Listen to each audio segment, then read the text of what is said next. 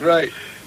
It's interesting because, um, you know, these instruments were de designed for people to use, for people to use. Right. You know, it's just a tool, another tool. The way the way an axe is a tool, an axe can be a tool to, to cut wood to build a house, or it can be a tool to slaughter your neighbor. You know, the same thing. A synthesizer can be a, a tool to really hurt people's ears or interfere with their lives, or it can be a, a tool to make a, a really nice sounding instrument that can really affect people in a positive way. And it all depends on the person that's using them. People blame machines uh, very often for, for it's, oh, the machine's fault. How can it be the machine's fault? we have to plug it in. The machine doesn't do anything but sit there until we plug it in. It doesn't plug itself in. It doesn't program itself yet. it's on the way though. It's on the way. Track 17, der monatliche Musikpodcast von Albert Koch und Christopher Hunold. Jeden Monat 10 neue Platten und 17 neue Tracks. Moin Moin und Hallo, herzlich willkommen zur insgesamt neunten Ausgabe von Track 17, der dritten Folge der zweiten Staffel. So rum ist richtig. Hi Albert. Hallo Christopher. Wie geht's dir? Mir geht's ganz gut, ich hoffe dir auch. Ja, sehr sogar. Ich hoffe, du hast genauso viel Lust wie ich, denn ich finde, wir haben, das können wir eigentlich über jede Sendung sagen, ich weiß, aber gerade heute, wenn ich so auf unsere schlauen Zettel schaue, habe ich richtig Lust. Denn es sind richtig gute Themen dabei. Es sind sogar zwei Platten dabei, die letzten Monat nur quasi als Playlist-Thema verhandelt wurden, aber einfach dann doch so wichtig oder so interessant sind, dass sie dann wirklich nochmal extra behandelt werden sollten. Gleichzeitig musste aber einiges geschoben werden. Es gibt Songs, die nur auf der Playlist sind, die zu Platten gehören, die ich gerne vorgestellt hätte. Und es gibt Platten, die ich jetzt schon auf den nächsten Monat geschoben habe. Ja, das sind Luxusprobleme. Das heißt letztlich einfach nur, dass so Richtung April, Mai die Release-Flut so langsam wieder über uns schwappt, wenn man das überhaupt so sagt, keine Ahnung. Ähm, aber ja, das wird eine schöne Sendung. Es sind halt Themen dabei wie DJ Cozy, der jetzt sein neues Album hat, das in knapp zwei Wochen erscheint nach äh, Aufnahmedatum. Wir haben das Nicolas Jars Side Project, wir haben das Debüt von Perel auf DFA, wir haben ein paar schöne Geheimtipps wie äh, Phaser Boys oder, oder Smurts. Spricht man die so aus? Keine Ahnung. Ich habe keine Ahnung. das werden wir nachher noch feststellen. Oder die gerade so ein bisschen gehypte Peggy Goo, die ihr Debüt auf Ninja Tune gegeben hat. Also ihr kriegt es schon mit, gibt einiges zu hören. Ähm, was ganz wichtig ist, vorneweg würde ich nämlich ganz gerne unsere neuen Hörerinnen und Hörer begrüßen, die uns über Spotify jetzt empfangen können. Denn, äh, Albert, du hast es auch mitbekommen, uns gibt es jetzt endlich auf Spotify. Oh ja, und ich freue mich wie ein ähm, Schnitzel. Wie ein Schnitzel, sehr gut. Sehr lecker, sehr richtig, guter Vergleich. Jetzt habe ich Hunger, vielen Dank. Äh, wir hören uns in 10 Minuten wieder. Ich gehe kurz was essen. Ähm, das Ding ist, wir haben seit unserer ersten Ausgabe, die erschien vor ungefähr einem Dreivierteljahr, haben wir eine Playlist laufen. Und die gibt es eben über Spotify. Und seitdem war eigentlich unser Wunsch, dass auch der Podcast über Spotify erhältlich ist. Das haben wir jetzt durch einen kleinen Umzug geschafft. Vorneweg, jeder, der uns über iTunes hört oder über die Feeds in den Apps oder sonst wie, wird keinen Unterschied merken. Ihr im Hintergrund wurde fleißig daran gewerkelt, dass ihr den Podcast ganz normal jetzt auch weiterhören könnt.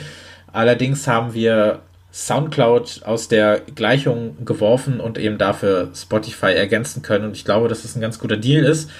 Ähm, denn wie gesagt, dass jetzt unsere Hörerinnen und Hörer quasi mit einem Knopfdruck zwischen Playlist und äh, Podcast wechseln können oder sich halt erst den Podcast anhören und dann zur Playlist gehen und beides eben direkt miteinander kombinieren und abonnieren können. Das war etwas, was wir uns tatsächlich schon von Anfang an gewünscht haben. Und das hat jetzt endlich geklappt. Super gut. Und damit einhergeht übrigens auch, dass wir eine neue Webseite haben. Track17podcast.de heißt die. Da findet ihr unseren neuen Podcast-Player und ihr findet auch alle Shownotes zu jeder Ausgabe. Ähm, in einem extra Artikel. Ihr findet dort auch nochmal einen extra Post für unsere Playlist, die das Ganze nochmal erklärt. Und ihr findet dort auch äh, Listen zum Beispiel. Denn Ende letzten Jahres gab es noch ein paar Listen, die Top 50 Alben 2017 oder die Top 100 Songs 2017, inklusive den ja, dazu ergänzenden Spotify Playlists. Und ähm, vielleicht kann man nochmal ganz kurz für alle, die jetzt neu dabei sind, erklären, was das hier überhaupt so ist. Wir haben gerade schon ein bisschen, bisschen was erklärt. Track 17 ist ein monatlicher Podcast von Albert Koch. Albert, zeig dich nochmal ganz kurz. Hallo, hier bin ich. Hallo, da ist er. Und mir Christopher. Und wir reden sehr gerne über Musik. Wir schreiben sehr gerne über Musik. Albert Koch zum Beispiel als Chefredakteur des wunderbaren Musikexpress zum Beispiel. Und wir setzen uns einmal im Monat zusammen und versuchen euch so ein bisschen eine Hilfe mitzugeben. Es kommt halt so viel raus jeden Monat und man kann nicht alles hören, das können auch wir nicht, obwohl wir sehr gerne sehr viel Zeit damit verbringen. Aber um so ein bisschen zu zeigen, was gibt sonst noch alles da draußen, was sind vielleicht so ein paar Geheimtipps, die es wert sind, besprochen zu werden oder ob man nicht bei manchen Platten noch mal ein bisschen ins Detail gehen kann. Dafür sind wir da, dafür bringen wir monatlich jeweils fünf Platten mit und haben eben dazu die Track 17 Podcast Playlist auf Spotify, die gemäß unseres Namens natürlich monatlich mit 17 Songs abgedatet wird. Das sind dann entweder, oder das sind unter anderem die Songs aus Platten, die wir hier vorstellen, sofern sie dann auf Spotify verfügbar sind und das Ganze ergänzt durch andere Highlights des Monats, über die sprechen wir dann ganz am Ende der Sendung nochmal. Und ja, habe ich irgendwas vergessen? Nix. Nö, ne? Nö, das, das sind wir. Also herzlich willkommen an alle, die neu dabei sind und äh, Hallo natürlich auch an alle, die von Anfang an dabei sind oder zwischendurch eingestiegen sind. Wir freuen uns wirklich über jede und jeden, die der uns zuhört. Und da wollen wir auch gar nicht groß um den heißen Brei rumreden. Denn die Frage der Fragen, die zu Beginn jedes Podcasts gestellt wird, ist die einzig wahre Frage. Was hast du als letztes gehört? Ich habe als letztes gehört äh, Oteka. Da muss ich ein bisschen ausholen. Äh, Oteka haben zur Zeit, eine, noch bis zum 26. April, eine Residency bei dem Londoner Radiosender NTS, wo sie ein bisschen Musik spielen. Ich glaube, zwei Stunden pro Session. Und ähm, die, diese Musik wird in vier Teilen digital veröffentlicht ähm, und irgendwann mal als 12 LP-Box für nur 140 Euro. Und ich habe äh, heute den zweiten Teil angehört. Das kann man sich schon äh, digital anhören. Also der erste und zweite Teil sind schon veröffentlicht worden. Und ähm, der zweite Teil ist auch an die zwei Stunden lang und ähm, Oteka sind ja eher so ähm, experimentelle Elektronikmusiker und das ist schon ganz schön anstrengend und ähm, da muss ich noch mal eine Nacht drüber schlafen, bevor ich mir da ein abschließendes Urteil erlaube. Und dann können wir ja vielleicht in der nächsten Sendung mal drüber reden. Oder in der übernächsten. Ja, sehr gerne. Das wird jetzt in den nächsten Wochen eben weiter veröffentlicht und ausgebaut, diese ganze Geschichte.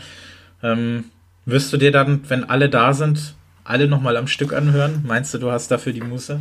Mm, ja, das werde ich tun. Das habe ich auch bei dem, ja? bei, bei dem letzten, bei dem, bei, bei dieser Fünfer, äh, bei diesem fünfteiligen Album gemacht, Ersek mhm. oder wie das geheißen hat. Und ähm, man muss natürlich in der, in der Stimmung sein und ähm, es ist anstrengend, aber ich glaube, es lohnt sich. Ich bin dafür, dass wir vielleicht so eine Special-Ausgabe des Podcasts machen. Und zwar setzen wir uns hin und machen quasi äh, analog zu Audiokommentaren bei Filmen, setzen wir uns daher und hören uns das ganze Ding am Stück an und podcasten währenddessen. Und der Podcast dauert zwölf Stunden. Ihr von mir aus. Wenn, wenn dem so sein soll, dann soll es so sein. Das, machen, das Ganze machen wir live. Das halte ich für eine sehr gute Idee. Wunderbar. Ich bin dabei. Ja. ja, wenn ihr der Meinung seid, dass wir das unbedingt tun sollten, dann lasst es uns wissen. Wenn drei Leute dafür sind, dann machen wir das. Das reicht. Wenn aber drei Leute dagegen sind, dann machen wir es trotzdem. Doch. Nein, das äh, wäre vielleicht wäre vielleicht eine Idee. Ja, das ist so eine Sache. Ähm, aber bei den, bei den Jungs kann man ja sagen, die haben es ja jetzt nicht unbedingt nötig, durch eine, sage ich mal, zugängliche und leichte Veröffentlichungspolitik neue Hörer und Hörerinnen zu gewinnen. Ich glaube, die kennen ihr Publikum ganz genug und die wissen auch, dass das Leute sind, die sich sowas dann Anführungszeichen antun und eben genau wissen, was sie da erwartet und ähm, sich gerne auch nochmal herausfordern lassen von neuer Musik. Und ich glaube, dass äh, sie das ganz gut können. Ich bin sehr gespannt. Ich weiß nicht, ob ich das drauf habe, mir alles am Stück anzuhören, ob ich dafür einen Tag frei nehmen möchte. Aber häppchenweise, glaube ich, geht es, geht es gut durch. Und selbst die Häppchen sind ja schon zwei Stunden lang.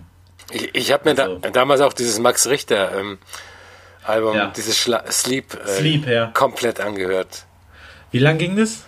Ich glaube zwölf Stunden nur. Ja. Nee, nee, acht Stunden. Acht Stunden. Ja, ja dann. Ja, acht Stunden ist ja. Das ist ja, das kann man, das kriegt man ja hin.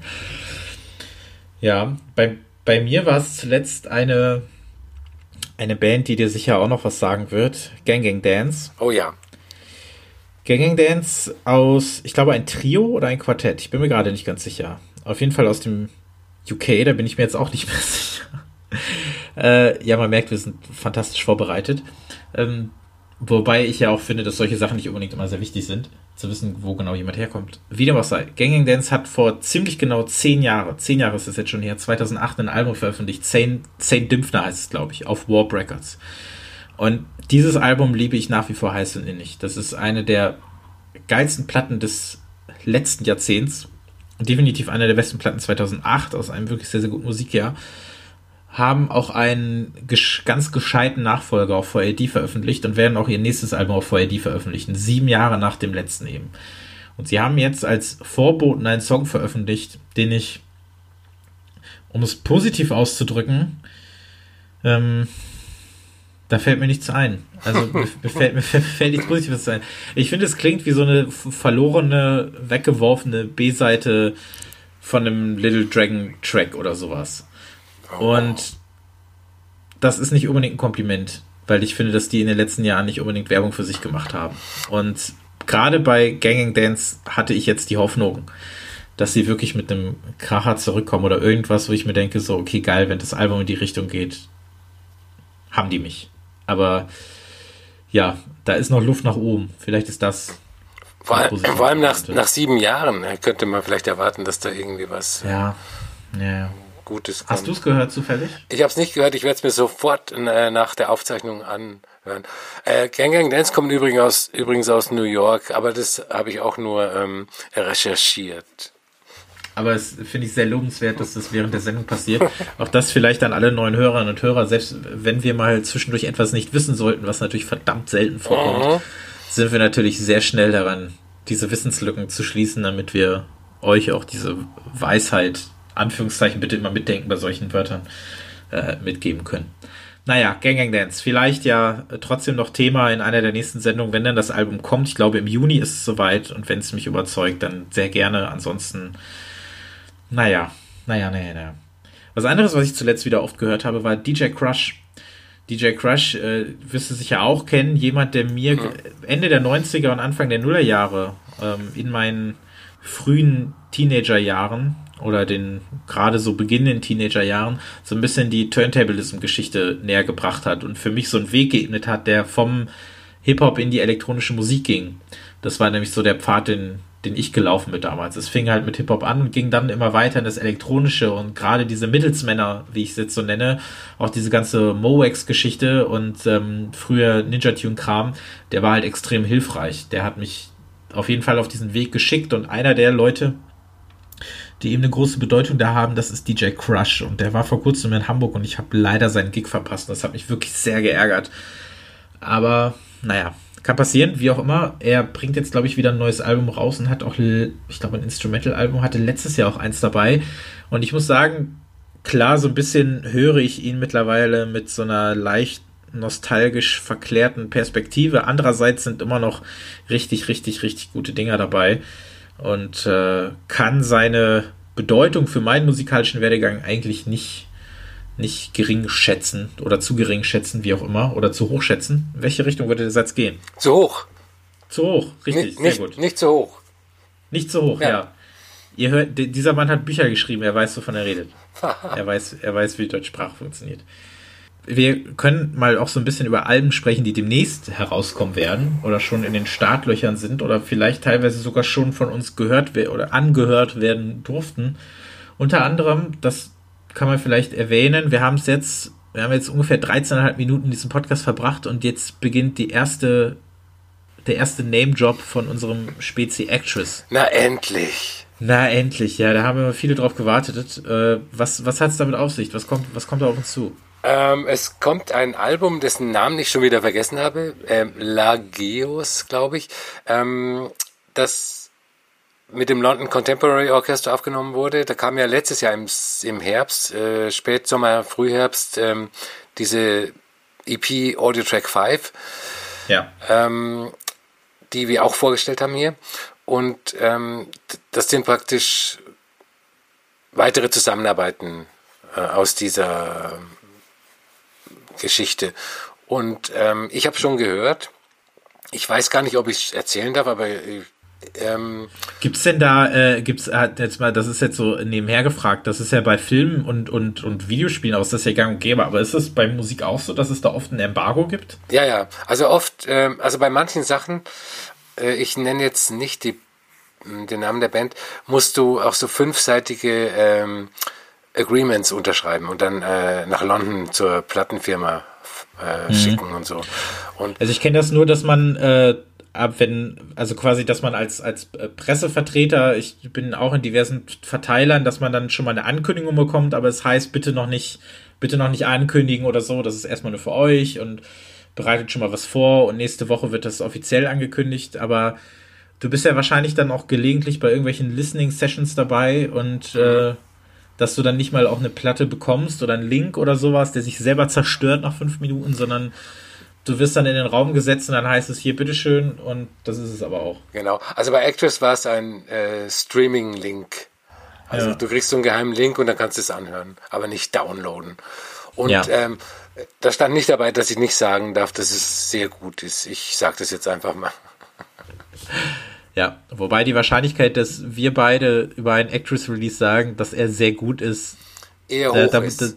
Take it with a grain of salt, aber ja. wir sind relativ oft der Meinung, dass dem so ist, was aber nicht heißt, dass wir nicht auch mal erwähnen können, wenn uns, wenn uns etwas, etwas milder begeistert. Ich erinnere mich noch daran, in unserer allerersten Ausgabe haben wir bei Acid gesprochen, sein äh, letztjähriges Album, mhm. und waren beide der Meinung, dass wir das beide sehr gemocht haben. Das wird auch bei uns beiden sicher in den Top Ten gewesen sein, bei mir definitiv. Aber im Verhältnis zu den anderen Platten, gerade weil so ein minimaler musikalischer Bruch drin gewesen ist, was, das, was den Stil angeht, äh, würden wir das Album doch trotzdem wahrscheinlich an den letzten Platz stellen. Ja. Siehst du das auch so? Sehe ich, äh, kann ich komplett unterschreiben. Ja. ja. ja, ja. Nochmal kurz, bestes Album? Ah, für mich RIP. Ich weiß für dich, glaube ich, Splash, oder? Ja, für mich Splash. Wobei ich auch, äh, ich durfte, das war, als ich zu euch kam, war RIP quasi direkt im ersten Monat durfte ich das Album des Monats schreiben und das war mhm. eben Actress RIP und das war eine sehr, sehr schöne, sehr schöne Geschichte direkt zu Anfang und deswegen, das ist einer der Gründe, warum ich das Album tatsächlich sehr, sehr nah am, am Herzen trage, wobei das bei einer solch düsteren äh, Platte vielleicht nicht unbedingt gesund ist. Ähm, aber Splash ist letztlich der, der ganz große Durchbruch bei mir persönlich gewesen von ihm. Und äh, ich habe in den Monaten, bevor Splash kam, bin ich erst so richtig auf ihn aufmerksam geworden, also Anfang 2010 und habe dann quasi Hazyville nachgeholt. Und ähm, dann kamen die Non-Plus-Singles und äh, war dementsprechend so gehypt und das Album hat halt alles eingelöst, dass äh, Splash dafür immer auf der Eins sein wird. Aber die, und die Unterschiede sind sehr gering und dafür sind die Alben auch mh, durchaus unterschiedlich, weil auch sowas wie äh, Ghettoville ist, hat bei mir einen sehr, sehr hohen Stellenwert, auch aus ganz anderen persönlichen Gründen, sage ich mal. Und äh, aber nur weil Acid den nicht hat, heißt das nicht, dass es nicht trotzdem ein hervorragendes Album ist. Und das, was ich nicht auch zwischendurch immer wieder gerne höre. So ist es nämlich. Ich habe gerade auch die Tracklist offen. Da sind wir wieder beim Recherchieren während der Sendung. Äh, Lageos ist korrekt. Das Album erscheint am 26. Mai. Und 25. Mai. So, wir wollen ja, wir wollen ja korrekt sein. Und ähm, da sind auch tatsächlich einige Tracks drauf, die man schon kennt von Actress selber. Mhm. Also äh, Chaos Rain ist eine 12-Inch gewesen, an die ich mich noch erinnere. Ein wahnsinnig toller Track, der ging, glaube ich, auch über 10 Minuten. Äh, New ist zum Beispiel einer der Tracks von RAP, der dabei ist. Dann Audio Track 5, der jetzt auch auf dem Album dann drauf ist. Äh, Hubble war der Opener, glaube ich, von Splash. Und äh, Voodoo Posse Chronic Illusion war, glaube ich, auch nochmal eine eigene 12-Inch. Ähm, also vielleicht ein paar neue Tracks und dann einige aus seiner Diskografie, die dann quasi nochmal überarbeitet oder in neuer, neuer Fassung auf, dieses, auf diesem Album erscheinen. Ich habe äh, hab richtig Lust. Kannst du auch haben. Unter anderem gibt es sonst auch noch ein paar Ankündigungen von zum Beispiel Leon Weinhall, den kennst du auch, ne? Mhm, ja. Der jetzt auf Ninja Tune sein erstes richtiges Album veröffentlicht. Der hat ja einige einige Platten draußen, die man durchaus auch als Album betiteln kann, die aber offiziell wohl eher als EP durchgehen und die mir eigentlich immer, immer sehr, sehr gut gefallen haben. Ich bin großer Freund seines Stils. Und im Juni geht's los mit einem Album auf Ninja Tune und der Vorab-Track, der ist sehr, sehr gut. Der ist diesmal nicht auf der Playlist drauf, denn ich bin mir ziemlich sicher, dass entweder ich oder du, ist ja letztlich auch egal, das Album dann vorstellen, wenn es erscheint und spätestens dann gibt es auch Musik bei uns auf der Playlist. Und Moody Man kommt im Juni. Wie, wie darf ich dieses Geräusch interpretieren? Da Positiv, oder? Ja, ja, da freue ich mich wahnsinnig drauf. Das ist einer meiner ganz großen Helden. Ja. Ja, ja, ja. ja. Der ist aus dieser ganzen Chicago, Detroit, whatever Sparte, wenn man so jetzt anfängt und das großzügig zusammenfasst, ist das einer der ersten die ich damals so nachgeholt habe und äh, einer, der, der mich immer am meisten noch begeistert hat. Ganz, ganz großes Kino und da freue ich mich sehr drauf und ich würde jetzt einfach mal keck behaupten, dass wir den dann auch dabei haben, wenn, er, dann, wenn er dann draußen ist. Glaube ich auch. Und ein Kerl, den wir beide sehr mögen, das ist John Maus. Und äh, auf dessen Rückkehr, so muss man es ja wirklich nennen, weil er sechs Jahre oder so auch kein Album draußen hatte, im vergangenen Herbst, war glaube ich in der dritten Sendung, großes Thema bei uns. Der hat jetzt schon wieder ein Album. Ja, und also er sagt selber drüber, ähm, nachdem er dann ähm, das Album veröffentlicht hat äh, letztes Jahr, ist ihm aufgefallen, dass er eigentlich viel mehr Songs aufgenommen hat, die aber kein Abfallmaterial sind, sondern ähm, es wert sind, als eigenes Album äh, veröffentlicht zu werden. Das, das macht er jetzt, ich glaube, Ende April oder so. Es dauert wirklich nicht mehr lange. Man kann jetzt vorab auch schon was hören. Ich bin da ein bisschen vorsichtig optimistisch, so sehr ich Screen Memories auch mochte. Ich empfand das Album als deutlich schwächer als sein Vorgänger, weil das für mich eher Skizzen waren, die aus drei, vier Ideen bestanden, die dann wiederholt wurden und als, als Song rauskamen und weniger diese abgefahrenen Reisen darstellten, die vielleicht einige seiner älteren Tracks. Deswegen mal schauen, ob man in neun Monaten mit vielleicht 25 mittelmäßigen John Mouse Tracks besser bedient ist als mit über vielleicht drei Jahre gestreckten zehn, die dafür richtig gut sind. Mal schauen. Aber meine Sympathien, äh, also äh, das ist ungebrochen. Ich bin weiterhin der Meinung, da, da geht was. So, eine Geschichte, bevor wir dann gleich endlich, äh, weil wir haben noch ein kleines Thema, bevor wir mit den Platten einsteigen, aber das möchte ich noch erwähnen. Ryo Fukui ist ein äh, japanischer Musiker, der ein paar Jazz-Alben rausgebracht hat in den 70ern. Und ähm, neben Actress ist ein anderes wiederkehrendes Merkmal bei uns, dass wir in aller Regelmäßigkeit über japanische Platten sprechen. Hm. Meistens über Reissues, zum Beispiel Yasuaki Shimizu oder Hiroshi Sato hatten wir im Angebot. Letzten Monat gab es Jazz vom Fukumura Quintett. Und eine andere Jazzplatte, die von We Release Jazz veröffentlicht wird, das ist ein Schwester-Tochter-Label, wie man das so nennt, von We Release Whatever the Fuck We Want, die unter anderem auch für einen Hitori Takada ähm, Re-Release verantwortlich waren. Das ist eben ein Album von Ryu Fukui und ich bin mir ziemlich sicher, dass auch das in der Sendung auftauchen wird, denn das ist eine dieser für mich berühmten YouTube-Platten, die niemals irgendwo verfügbar waren, geschweige denn als CD oder als MP3 und die ich dann einfach immer über YouTube gehört habe, genauso wie auch die Shimizu-Platte.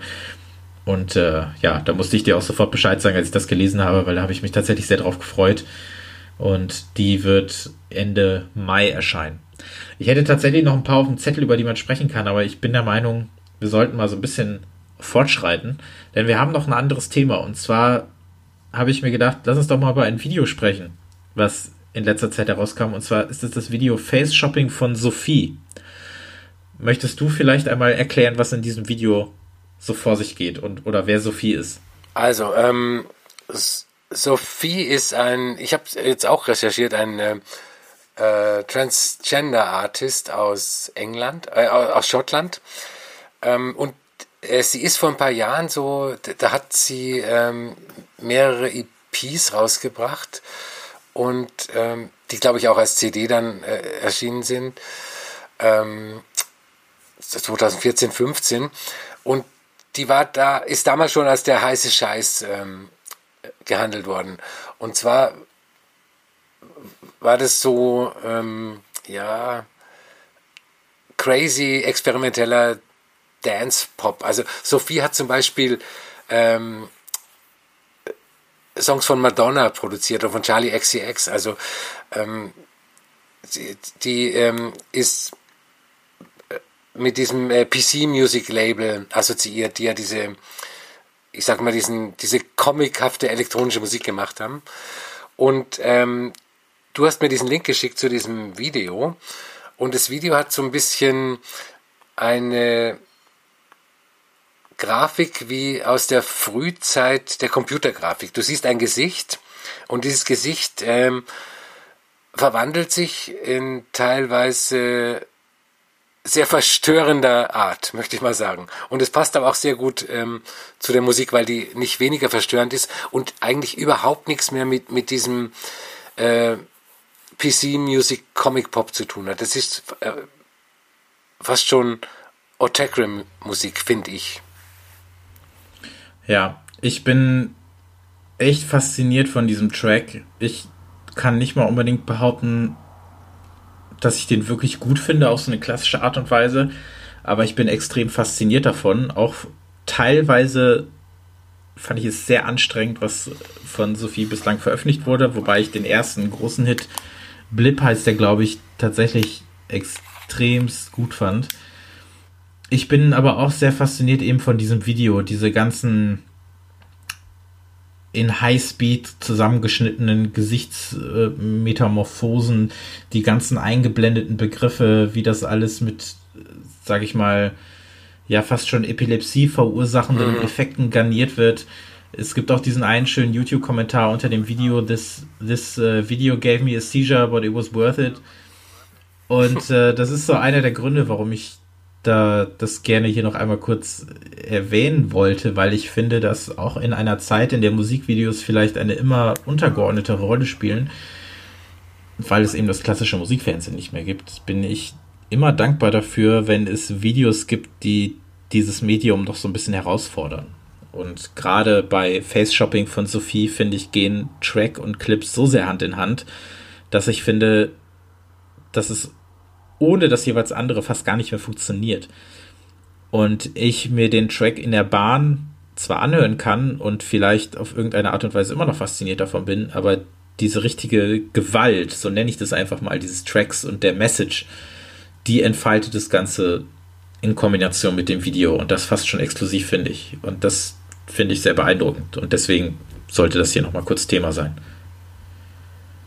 Auch mit Album demnächst, soweit ich weiß. Ich ja. glaube, es wird noch ein richtiges Album zusätzlich folgen. Also ich bin sehr gespannt, obwohl ich auch da dann immer nicht so genau weiß, in welchen Situationen ich mir das jetzt anhören soll. Aber gut. Ich, ich, bin, ich bin sehr gespannt aufs Album, weil ich hoffe, dass es mehr wie, dieser, wie dieses Face-Shopping klingt und nicht so sehr wie die, wie die früheren EPs. Gut, dann der nächste, der Hauptprogrammpunkt unserer Sendung ist ja quasi immer, dass wir zehn Platten vorstellen, jeder fünf. Und in diesem Monat fängt Albert an und ich bin sehr gespannt darauf, was jetzt folgt. Obwohl ich es weiß, aber ich bin sehr gespannt auf unsere Unterhaltung. Also, das erste Album, was ich ausgesucht habe, ist von DJ Cozy, heißt Knock Knock, erscheint am 4. Mai auf äh, Cozys Label Pampa. Und ähm, wir müssen uns erstmal über die Aussprache einigen. Also ich sage ja aus voller Überzeug Überzeugung cozy, aber du hast ja beim letzten Mal, glaube ich, gemeint, die Coolen sagen Kotze.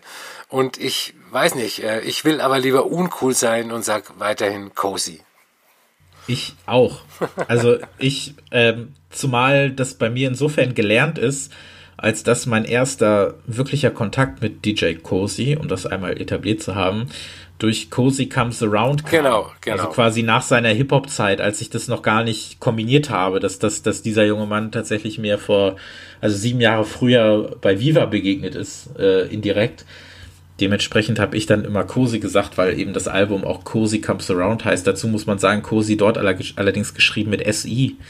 Ähm, nichtsdestotrotz war für mich dann von Anfang an klar, okay, dieser Mann heißt äh, Cozy habe mir aber auch immer wieder sagen lassen, nein, da sagt man Kotze zu, lol. Und nein, danke. Um die, um unsere journalistische Integrität zu wahren, einigen wir uns doch darauf, den jungen Mann DJ Cosi auszusprechen. Ja. Äh, du hast gerade seine Hip-Hop-Vergangenheit angesprochen und äh, ich muss mir, ich muss gestehen, ich muss mir diese Hip-Hop-Vergangenheit immer selber in Erinnerung rufen. Für mich ähm, hat der überhaupt nichts mehr zu tun mit dem Typen, der bei Fishmob der DJ war. Und also für mich war er eigentlich schon immer, oder ich habe ihn eigentlich auch in, in mit seiner Kompakt-Elektronik-Zeit äh, kennengelernt. Mhm. Und, und dann war halt der DJ, der ständig äh, DJ des Jahres bei Leserumfragen in den einschlägigen ähm, Elektronikmagazinen war. Ähm, über Cozy kann man sagen, dass er Humor hat, keinen haha-lustigen Humor. Also man muss sich nur die die Covers äh, seiner Alben ansehen. Also ich empfehle zum Beispiel äh, das Cover von Cozy Comes Around, das ist auch, das ist auch sehr schön. Mhm. Das steht er im Wald und äh, ich glaube, der hält da sich ein Bild von sich selber vor das Gesicht oder so. Und ähm, von seinem letzten äh, Amygdala, da reitet er auf einem irgendeinem Hirsch oder so. Also das äh, ist schon sehr äh, interessant. Also er zeigt Selbstironie ist äh, auch sehr kritisch gegenüber dem Beruf des DJs als äh, reiner Partybeschaller, obwohl er ja selber auch einer ist. Also das ist, äh, finde ich schon äh, bemerkenswert. Und ähm, bei diesem neuen Album muss man sagen, das ist schon eine ganz, äh, das ist schon ein ganz schöner Brocken. Wenn man, wenn man sich nur die Tracklist ansieht, dann fällt auf, dass äh, sie 17 Tracks hat was sehr, sehr viel ist, wie ich finde. Und äh, bei neun von diesen 17 Tracks sind Feature-Gäste dabei. Und da gehen bei mir persönlich äh, normalerweise die Alarmglocken an. Also ich, ich, kann, ja. ich, ich kann mich kaum an ein Album erinnern, das ähm, äh, bei 20 Tracks mit 20 Features irgendwie besser geworden wäre, wenn diese Features äh, nicht dabei gewesen wären. Wir schauen, wir schauen mal in Richtung Gorillas gerade. Zum Beispiel, sehr, sehr gutes Beispiel. Und ähm, auf Knock Knock sind unter anderem dabei ähm, Sophia Kennedy, die ja auch schon mal Thema hier war, die, oh ja. die ähm, auch auf Pampa veröffentlicht, dem Label von Cozy. Äh, José González, Roisin Murphy, Manu Letaf, äh, Kurt Wagner von Lamp Chop, also total unterschiedliche Leute. Und was mich sehr überrascht hat, äh, Speech von Arrested Development. Und ähm, die waren ja in den 90ern die Alternative Hip-Hop-Band und ich hätte Speech wahrscheinlich komplett vergessen, wenn er nicht auf diesem Album mitmachen würde. Und ähm, ich habe ich hab schon gesagt, das ist ein ziemlicher Brocken, der ist eine Stunde und 20 Minuten lang, kommt als normale Doppel-LP, äh, als limitierte Box mit drei LPs, CD, 7-Inch, 10-Inch, whatever. Und ähm, musikalisch bewegt er sich schon in den äh, Koordinaten von, von Hausmusik und, und seinen Vorläufern. Äh, teilweise klingt es ziemlich funky, aber er reichert das Ganze an mit Field Recordings, äh, Naturgeräuschen, äh, irgendwelchen psychedelischen Spinnereien. Die, die Musik ist nicht nur rein elektronisch, die schlägt manchmal aus in Richtung Folk, in Richtung Yacht, Rock, Pop, in Philly Disco und ähm, der vielleicht in Anführungszeichen normalste Track in, ähm, in einem Hausverständnis ist Planet Hase, auch schöner Titel, äh, mit, mhm. mit Manuel Taft, diesem irischen Produzenten und, und DJ. Und ähm, das Gegenteil davon ist Muddy Funster mit Kurt Wagner von, von Lamb Chop, was der komplette psychedelische Irrsinn ist. Ähm, äh, Cozy ist, kann ich mal ein bisschen Werbung machen, er hat, äh, wir haben ein großes Interview mit Cozy mit der aktuellen Ausgabe von Musikexpress und ähm, an einer Stelle fragt er den Interviewer, wann hattest du denn im letzten Jahr mal Zeit, dir ein Album wirklich ans Herz wachsen lassen zu können? Und ähm, ich bin der Meinung, dass Knock Knock das Album sein könnte, das einem 2018 ans ähm, Herz wächst, wenn man sich aber wirklich damit beschäftigt und ähm, nicht gleich am Anfang von, von dieser Masse an Eindrücken erschlagen wird. Und ich glaube, die Gefahr besteht. Die Gefahr besteht äh, bei 17 Tracks und einer Spielzeit von einer Stunde 20 Minuten. Aber ich muss sagen, hört euch das Ding an. Es ist der Wahnsinn. Ja, sehr, du hast so viel gesagt, auf das man jetzt direkt eingehen möchte. Äh, ich bin gar nicht hinterhergekommen. Du hast sehr viel Richtiges auf jeden Fall gesagt. Äh, zum Thema Humor, da vielleicht die Chronistenpflicht verlangt es vielleicht, dass wir da nochmal kurz Adolf Neuss oh, erwähnen. Oh ja. Ähm, äh, also ich glaube, viele werden DJ Cosi kennen, vielleicht ohne ihn zu kennen. Und zwar, wenn man auf irgendeiner Party mal den Track zu viel Zeit gehört hat, die angereichert wird durch ähm, ein war es Punkt 12 Beitrag oder so mit äh, Gunther Gabriel in der Hauptrolle. Ähm, was tatsächlich als Track so gut funktioniert, dass man diesen ganzen Humorunterbau sich eigentlich schon fast wieder wegdenken kann. Ähm, da hat er ja vor, weiß ich nicht, das war glaube ich zur Zeit auch von Cozy Comes Around, da hat er ja glaube ich auch ein Album rausgebracht, äh, wo die Rammelwolle fliegt. Und ähm, ja, also ich glaube, einige haben ihn vielleicht darüber sogar schon gehört. Deine Reime sind Schweine und, und all, diese ganzen Geschichten. Ähm, das so ein bisschen so die, die Brücke geschlagen hat zwischen, zwischen der Hip-Hop-Zeit und seiner Hauszeit. Und als du vorhin diese ganze Feature-Geschichte angesprochen hast, da war ich tatsächlich auch erstmal so ein bisschen erschlagen, hab mir das aber schon relativ früh alles, ich nenne es jetzt relativiert, aber das klingt negativer, als es gemeint ist, weil ich in meiner Vorstellung ist DJ Cozy auch mittlerweile jemand, der einen wahnsinnig zufriedenen Eindruck macht, mhm. auf so eine Art und Weise, die ich jetzt beschreiben möchte als Gegenteil von von getrieben als Gegenteil im Sinne von, ich muss es allen beweisen. Ähm, sondern eher, dass er sich denkt, er kann machen, was er möchte und er, er muss nicht äh, den, den Envelope pushen mit jedem Album, sondern er hat jetzt Lust darauf und er produziert das so und er bringt das so raus und er hat einfach Lust, diese Leute auf seiner Platte zu versammeln oder mit denen mal was zu machen. Ja. Das kann dann mal offensichtlicher sein, wie zum Beispiel bei Sophia Kennedy oder eben ein bisschen draußen, wie bei Speech zum Beispiel, wo ich dir absolut recht gebe mit allem, was du gesagt hast.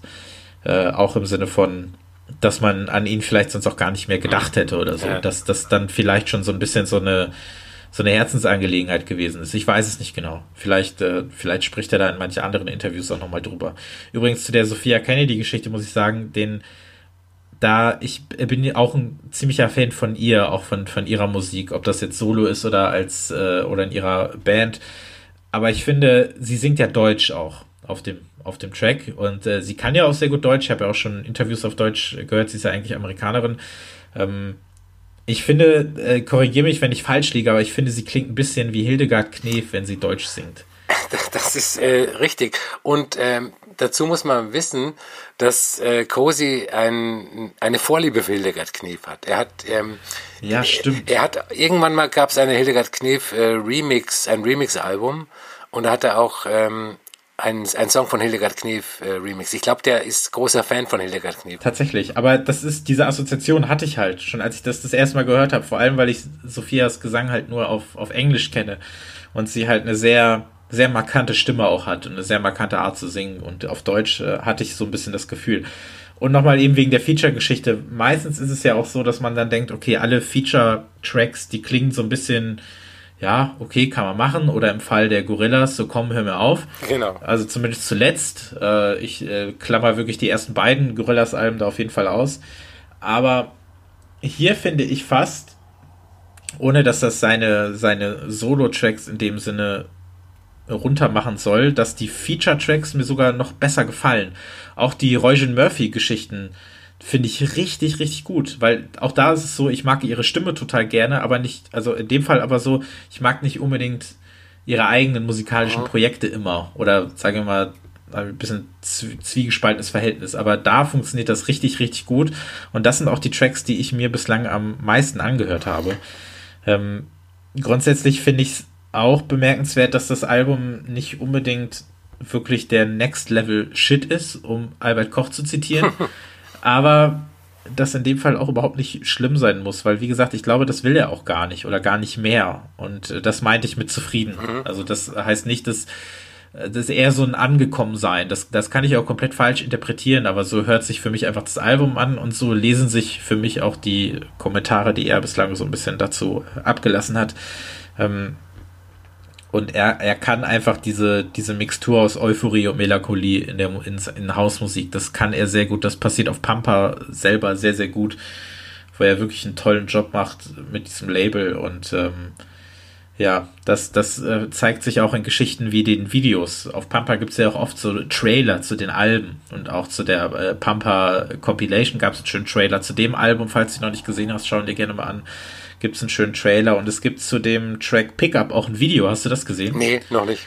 Und das ist, das hat halt so ein bisschen diesen, diesen Cozy-Humor wieder. Es ist nämlich so ein literal Video, wenn man so möchte. Da passiert nicht viel, sondern es erscheinen quasi die äh, Sample-Fetzen.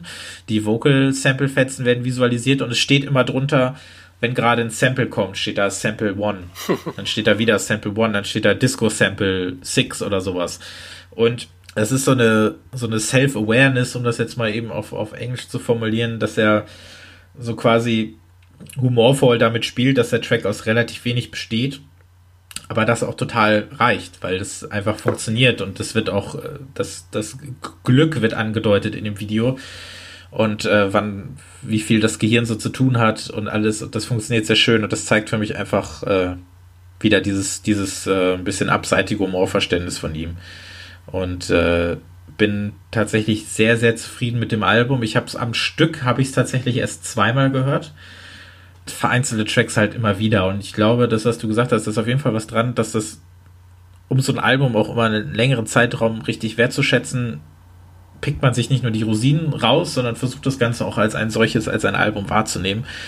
Und ähm, das, glaube ich, funktioniert auch mit, mit Tracks, die vielleicht so ein bisschen eher in Richtung, ja, generisches Festivalzelt schielen, aber eben auch mit so mit Tracks wie zum Beispiel dem allerersten, ich habe gerade den Namen wieder vergessen, aber da erinnere ich mich auf jeden Fall dran, dass der so sehr zittrige Loops hat und diese, diese hölzernen Drums und wo man sich gleich direkt wieder total zu Hause fühlt und, und Lust auf den Rest hat. Und ja, schöne Geschichte. Erscheint am 4. Mai. Wir haben auf der Playlist auch diesmal, du hast wieder einen Song Genau, äh, ne? genau, und zwar Illumination mit Roshan oh, ja. Murphy, der ist, äh, der ist der Wahnsinn. Total, ja. Das ist einer meiner Top 3 auf jeden Fall der Platte. Das sagt schon was bei 17 Tracks. Äh, oh, 17 Tracks übrigens. Ich jetzt das auf. Pass, also das passt ja perfekt zu der Sendung. Und du vorhin gesagt hast, eine Stunde 20 Minuten, da habe ich erst gedacht, so ja, super, passt ja genau auf eine CD, äh, dass das, dass das tatsächlich noch Alben irgendwie bedenken, dass, dass man ja. irgendwie noch auf eine CD drauf passt. Also vielleicht hat er ja tatsächlich den 18. Track rausgelassen, weil es dann nicht mehr auf eine CD geht. Sonst wäre es ein Doppelalbum. Ja. Wie verbleiben wir mit dem Album? Ähm, wir unterhalten uns in der Jahresrückblickssendung 2018 nochmal drüber. Sehr gerne. Die kann ich schon mal ankündigen, die kommt in ziemlich genau acht Monaten. Dann steige ich mal ein mit meiner ersten Platte, beziehungsweise mit der zweiten Platte der Sendung. Die ist auch von einem alten Bekannten, nämlich Nicolas Jar. Der hat vor kurzem ohne viel Tamtam -Tam ein Album gedroppt, das auch einfach nur 2012, 2017 heißt, was den Produktionszeitraum dieser Tracks, die sich auf diesem Album befinden, ähm, ja, darstellt. Er nennt sich in diesem Nebenprojekt Against All Logic. Und die Platte erscheint auf Other People, heißt es, glaube ich, das Label, auf dem er und Kollegen so ein bisschen abseitigere Hausmusik veröffentlichen können. Und ja, Nicolas Jar haben, glaube ich, viele 2000 2011 kam ja Spaces Only Noise, ist ja, glaube ich, sein Debütalbum gewesen, nach einigen mhm. EPs. Da ging es ja auch schon los mit dieser ganzen Wunderkind-Geschichte. Er ist jetzt einer der neuen Helden der, der, der, der avantgardistischen Ausmusik, sage ich mal. Er war ja damals auch so um die 20, glaube ich, erst. Und ähm, zumindest glaube ich das. Und das Album hat mir tatsächlich auch sehr gefallen. Mir hat aber fast noch besser gefallen, was er sonst so gemacht hat, was teilweise gar nicht offiziell released ist. Er hat nämlich auch viele Disco-Edits und House-Edits gebastelt. Und das hat er immer relativ gut gemacht. Ich fand sein, sein Darkside-Projekt, ich weiß nicht, wie es dir da geht, das war für mich eher gepflegte Langeweile. Konnte ich nicht viel mit anfangen. Fandst du das gut? Ähm, ich ich fand es nicht so gut wie seine Solo-Sachen, aber ich fand es eigentlich, eigentlich auch ganz gut. Also okay. ähm, teilweise vielleicht ein bisschen zu rockig. Ja, ja, ja. Zwischendurch hat er nochmal so Knaller gehabt. Auf R&S Records gab es zum Beispiel diesen mega, mega mäßigen Track, äh, Fight heißt der, glaube ich, vor zwei Jahren, wenn ich mich recht entsinne, den ich absolut geliebt habe. Achteinhalb Minuten nochmal Wahnsinn, was für mich gezeigt hat, dass der, dass der Junge eigentlich in den Club eher gehört. Und in den Club gehört auch eigentlich dieses Album, was relativ klassischer Sample House eigentlich ist. Viele Breaks, es gibt äh, richtig einen richtig fetten Opener, es gibt Disco Beats, es gibt äh, ja Rap Samples, es gibt Funk Gitarren auf diesem Album und es ist tatsächlich relativ ja klassischer Sample House, wie ich finde und auf den komme ich relativ oft ganz gut klar. Es gab letzten Monat habe ich schon einen Track Know You auf die Playlist gepackt, aber als es darum ging auszusuchen, was diesen Monat noch alles äh, besprochen wird, habe ich mir gedacht, nee, eigentlich muss das Album noch mal hervorgehoben werden, beziehungsweise nochmal besprochen werden, weil ich das auch ganz interessant finde, was du so dazu sagst. Weil ich halt der Meinung bin, dass sein, seine, seine Edit-Vergangenheit eigentlich fast noch spannender gewesen ist als das, was er normal released hat. Ähm, und so zum Beispiel in dem, in dem Track uh, Some Kind of Game oder so, den ich halt richtig, richtig mag, dieses gelobte, nicht enden wollende Piano, ähm, oder eben No You, der letztes Mal auf der Playlist gelandet ist. Das sind so Sachen, die höre ich mir eigentlich wahnsinnig gerne an und die brauche ich eigentlich auch viel mehr als ein normales Nicolas Jar-Album. Ähm, man kann vielleicht noch sagen, das Album kam nicht überall gut an. Bei den Kollegen, nenne ich sie mal, von Resident Advisor, wurde das ganz schön abgewatscht. Ähm, ich glaube, nur die halbe Punktzahl oder so bekommen, wenn es wen das interessiert. Äh, was, was sagst du dazu? Also, Nicolas Jar ähm, komischerweise, wenn ich den Namen höre, denke ich zuerst an seinen Remix äh, oder sein Edit, nee, ist ein Remix, äh, Remix von Billie Jean von äh, Michael Jackson, äh, den ich für einen der besten Remixe aller Zeiten halte, weil er irgendwie, ich habe immer das äh, macht äh, hinterlässt immer so ein trauriges Gefühl. Ich glaube, dass die die in diesem Remix in, in der Musik, also die Vocals hat er beibehalten und die Musik ist neu. Und ähm, Musik, in der Musik steckt die ganze Tragik von der Person Michael Jackson. Ich kann das nicht erklären. Wahrscheinlich ähm, sollen die Leute ihn mal anhören. Wird es wahrscheinlich auf Spotify geben. Ähm, man hat ja längere Zeit keine neue Musik von ihm gehört und auch nicht von Other People, die ja praktisch, die hatten so ein Abo-System, dass du, äh, wenn, wenn du einen bestimmten Betrag bezahlt hast, hast du jede Woche äh, mindestens eine EP digital bekommen. Und, und die ganzen EPs sind dann auch äh, ähm, auf Vinyl veröffentlicht worden. Und man hat wirklich länger nichts gehört. Das hat mich schon ähm, ein bisschen verwundert. Also ich habe ihn eigentlich gar nicht mehr auf, so auf der Rechnung gehabt. Und er, er, er kann ja einiges, hast du ja auch schon gesagt. Also er, er macht Hausmusik mit einem experimentellen Edge und einem künstlerischen Ansatz. Sein Vater ist ja auch ähm, Alfredo Char, ein bildender Künstler. Und ähm, dieses ähm, Album soll den ist eine Compil also es soll ja zumindest den Eindruck erwe erwecken vom Titel her, dass eine Compilation ist mit Tracks der Jahre 2012 bis 2017. Ich kann das nicht widerlegen, ich kann es aber auch nicht beweisen. Also es könnten genauso gut alles neue Tracks sein. Und ähm, äh, da wiederhole ich auch das, was du gesagt hast. Die Musik ist vielleicht in dem Fall ähm, viel näher dran äh, an dem, was man gemeinhin unter Haus versteht, als äh, das, was er sonst so macht. Äh, es ist eher Downtempo-mäßig und du hast auch schon erwähnt, die, die ganzen äh, Funk- und Soul-Samples. Ähm, ich kann mir gut vorstellen, dass das Album komplett ähm, aus Samples besteht. Also dass es komplett äh, aus Samples zusammengebaut ist. Und ähm, es gibt auch einige schöne Piano-House-Tracks und ähm, Tracks mit, mit verfremdeten Vocals.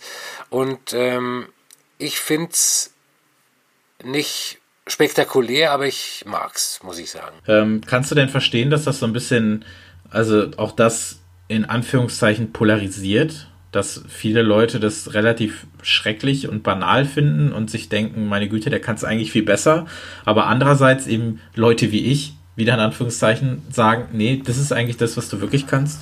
Also ich banal finde ich es überhaupt nicht, muss ich sagen. Also natürlich, wenn, wenn ich jetzt erwarte, also er hat ja auch diesen, diesen Soundtrack ähm, für, für diesen russischen Film gemacht, The Colors of Pomegranates. Und äh, das ist reine Avantgarde-Musik. Und wenn ich jetzt denke, ähm, wenn ich den geil finde und äh, erwarte dann, dass das nächste Album von ihm äh, ein Avantgarde-Album ist und dann kommt sowas, dann bin ich natürlich enttäuscht. Aber ja. ähm, ich also banal finde ich es find ich's nicht, muss ich echt nicht sagen. Wir hatten die Dame in einem ähm, einer Ausgabe, früheren Ausgabe des Podcasts, ich glaube, ähm, vielleicht sogar in der ersten der aktuellen Staffel oder in, in der letzten der letzten Staffel. Genau, die fünfte war es im Dezember. Ja, es ist Perel. Wir, äh, damals hatte ich den äh, Song Die Dimension vorgestellt, der bei dir nicht so großen Anklang gefunden hat. Ähm, und äh, sie hat jetzt ein Album draußen. Äh, Hermetica heißt es auf dem äh, DFA-Label. Sie ist ähm, Ihr Name ist Annegret Fiedler. Sie äh, wohnt in Berlin, ist schon seit Jahren DJ und ähm, also sie, sie wird oft als äh, Newcomerin bezeichnet, ist sie aber nicht.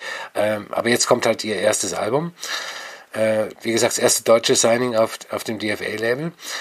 Und ähm, die Dimension ist nur eine Dimension ihrer Musik kann man sagen. Also der, der Track war ja schon irgendwie sehr schwer einzuordnen. Ein, eine Mischung aus Industrial, Minimal Waves äh, und etwas düsterem Synthie-Pop. Und ähm, auf dem Album, glaube ich, geht sie noch einen Schritt weiter. Also es gibt einen Song, der heißt äh, Pastarell a Limoncello ich weiß nicht, ob es Spanisch oder wahrscheinlich Italienisch, keine Ahnung. Mit Sprachen sind wir hier nicht so gut. Und äh, der klingt so, als hätte äh, Holger Czukay von Can ähm, da mitgemacht. Also mhm. das ist sehr, ähm, äh, sehr experimentell. Und ähm, den äh, Song Alles, den, äh, der auf der Playlist ist, der klingt wie äh, der Instrumentaltrack einer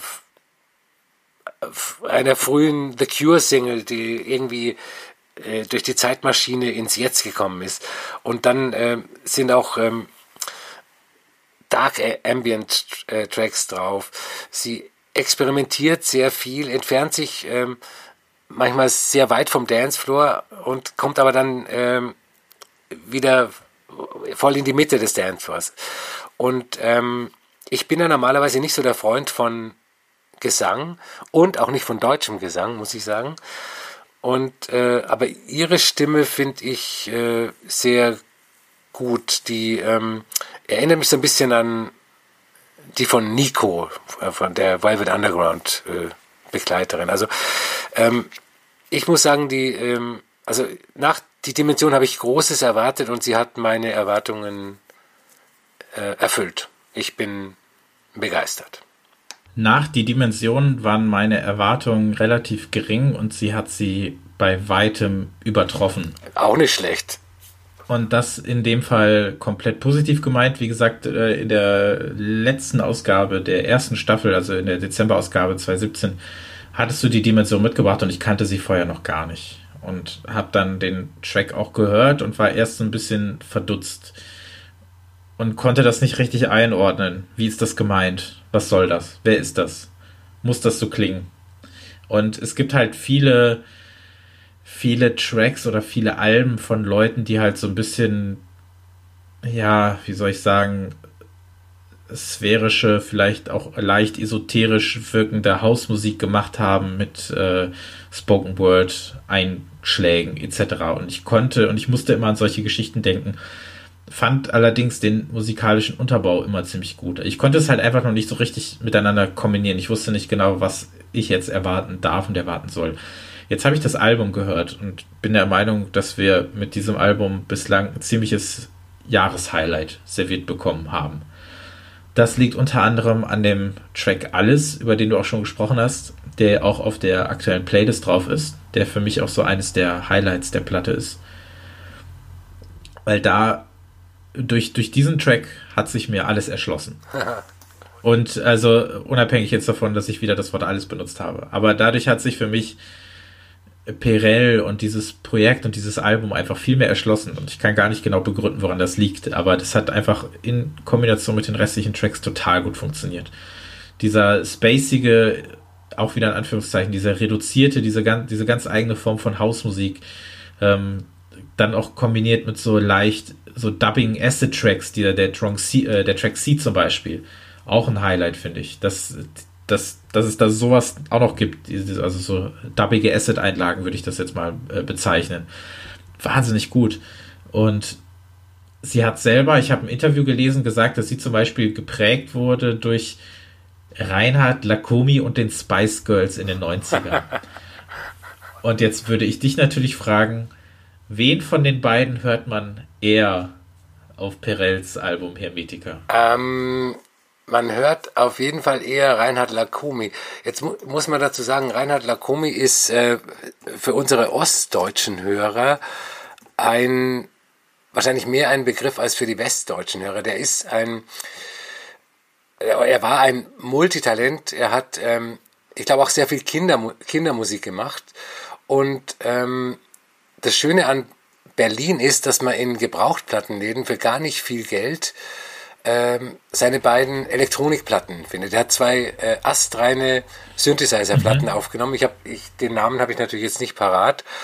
Und ähm, das ist ähm, und das hört man tatsächlich dann aus dieser Musik. Also wenn man es hören will, hört man das. Die Spice Girls äh, höre ich leider nicht.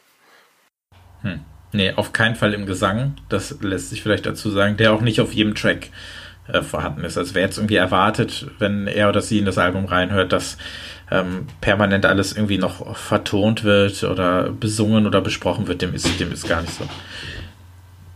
Was ich noch sehr interessant finde, ist auch, dass sie erzählt hat, wenn sie zum Beispiel darüber gefragt wird, also sie erscheint halt auf DFA. Und DFA ist ja zum Beispiel auch eines deiner Lieblingslabel, das, äh, das, das wissen ja auch viele.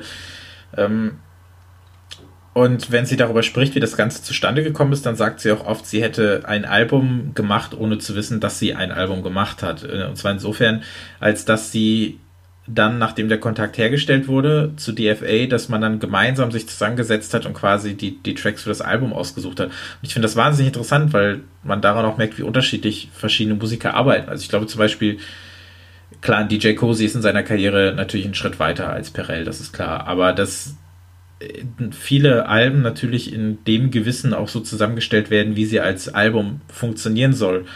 Und das im Fall von Perel eben nicht, sondern dass da die passenden Tracks, die besten Tracks ausgesucht wurden und da, um dann eben großes Ganzes zu ergeben. Das finde ich immer sehr interessant, wie unterschiedlich so ein, so ein Album entsteht oder wie, wie bedeutsam das für manche eben ist, dass so eine, dass so eine, ja, so eine, wie, wie so eine Tracklist entsteht. Ähm, inwiefern findest du, passt das Album zu, zu DFA Records? Ähm, es passt insofern, als dass es keine Parameter gibt für, für das Label. Ähm, die haben ja sehr unterschiedliche Sachen. Also zum Beispiel, ich, ich kann immer nur äh, Prince on Dance School nennen, die ja überhaupt mhm. nichts mit dem zu tun haben, was man als den DFA, diesen disco-punkigen Sound ähm, bezeichnet. Ähm, die sind viel breiter als, als man denkt. Also man, man redet wahrscheinlich sicherlich von einem DFA-Sound, wie man auch vom, von einem Warp-Sound redet. Und ähm, aber es ist viel breiter. Also es passt eigentlich so zu dem Label, wie es wie es nicht dazu passt, muss ich sagen. Nee, da ist was dran. Und gerade auch in Bezug auf, auf Warp. Ähm, ich bin ja auch immer jemand, der oft davon spricht, Label Sound, wie wichtig ist der, wie definiert er sich genau? Und ich glaube, gerade bei gerade Warp ist so ein Beispiel, wo man sagen kann, da kann man seit Jahren eben nicht mehr von einem, von einem Sound, von einem Label Sound in dem Sinne sprechen. Ähm, ja, auf jeden Fall eine richtig gute Geschichte und ein schönes Album. Und äh, wenn wir dieses Quartal an. Ne, Quatsch, wir sind ja schon im zweiten Quartal, meine Güte.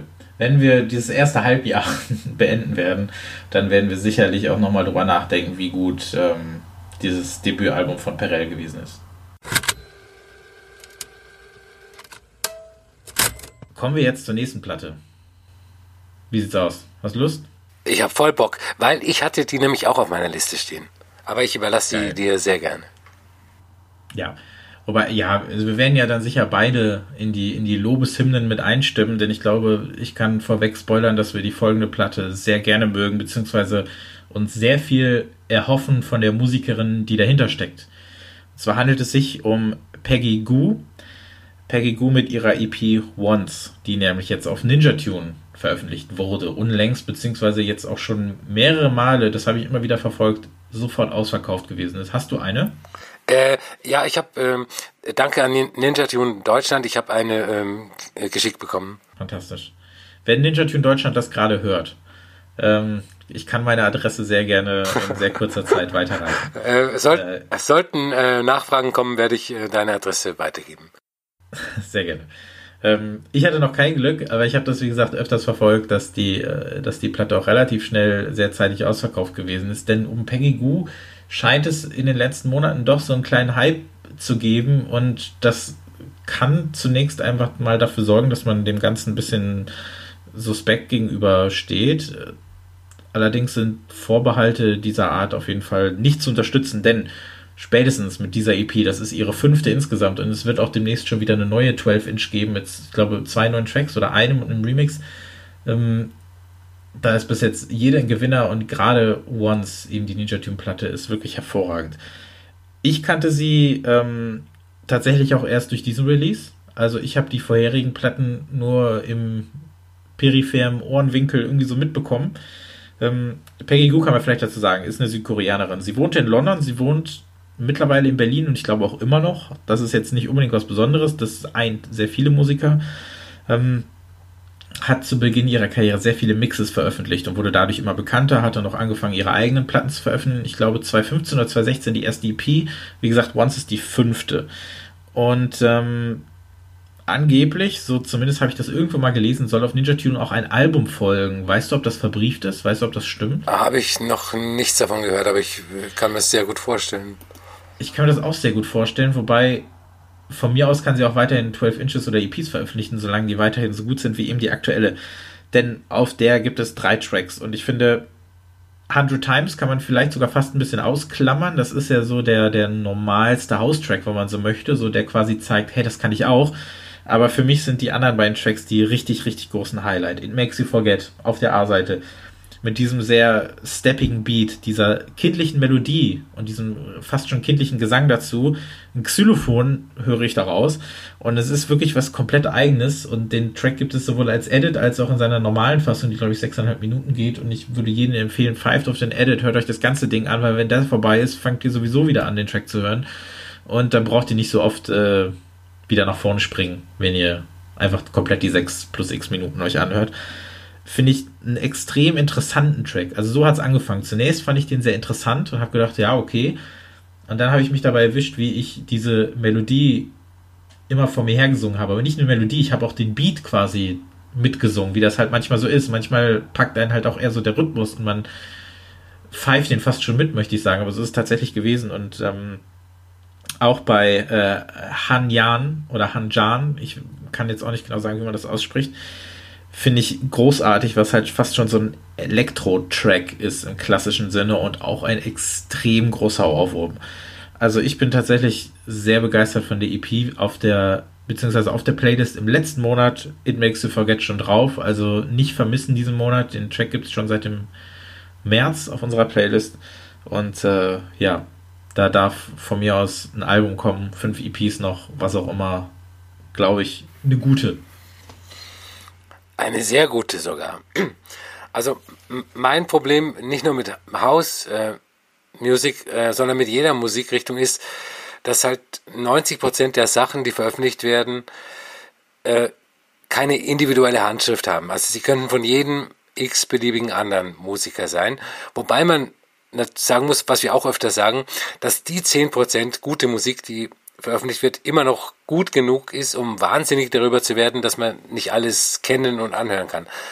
Aber ähm, und äh, Peggy Goo ist halt, die hat halt sofort eine individuelle Handschrift. Ich habe vorher auch noch nicht, nichts von ihr gehört. Die EP war mein erster Kontakt äh, mit ihr.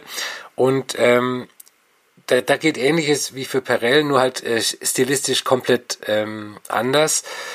Sie die Grundlage ist Haus, aber ähm, sie gibt sich nicht mit dem Standardprogramm zufrieden. Dieser äh, It Makes You Forget, ähm, das hat so ein bisschen äh, vom Rhythmus her sowas äh, Südamerikanisches, hat mich sofort erinnert an, an ähm, so die frühen Sachen von Matthias Aguao auf, ähm, auf Compact.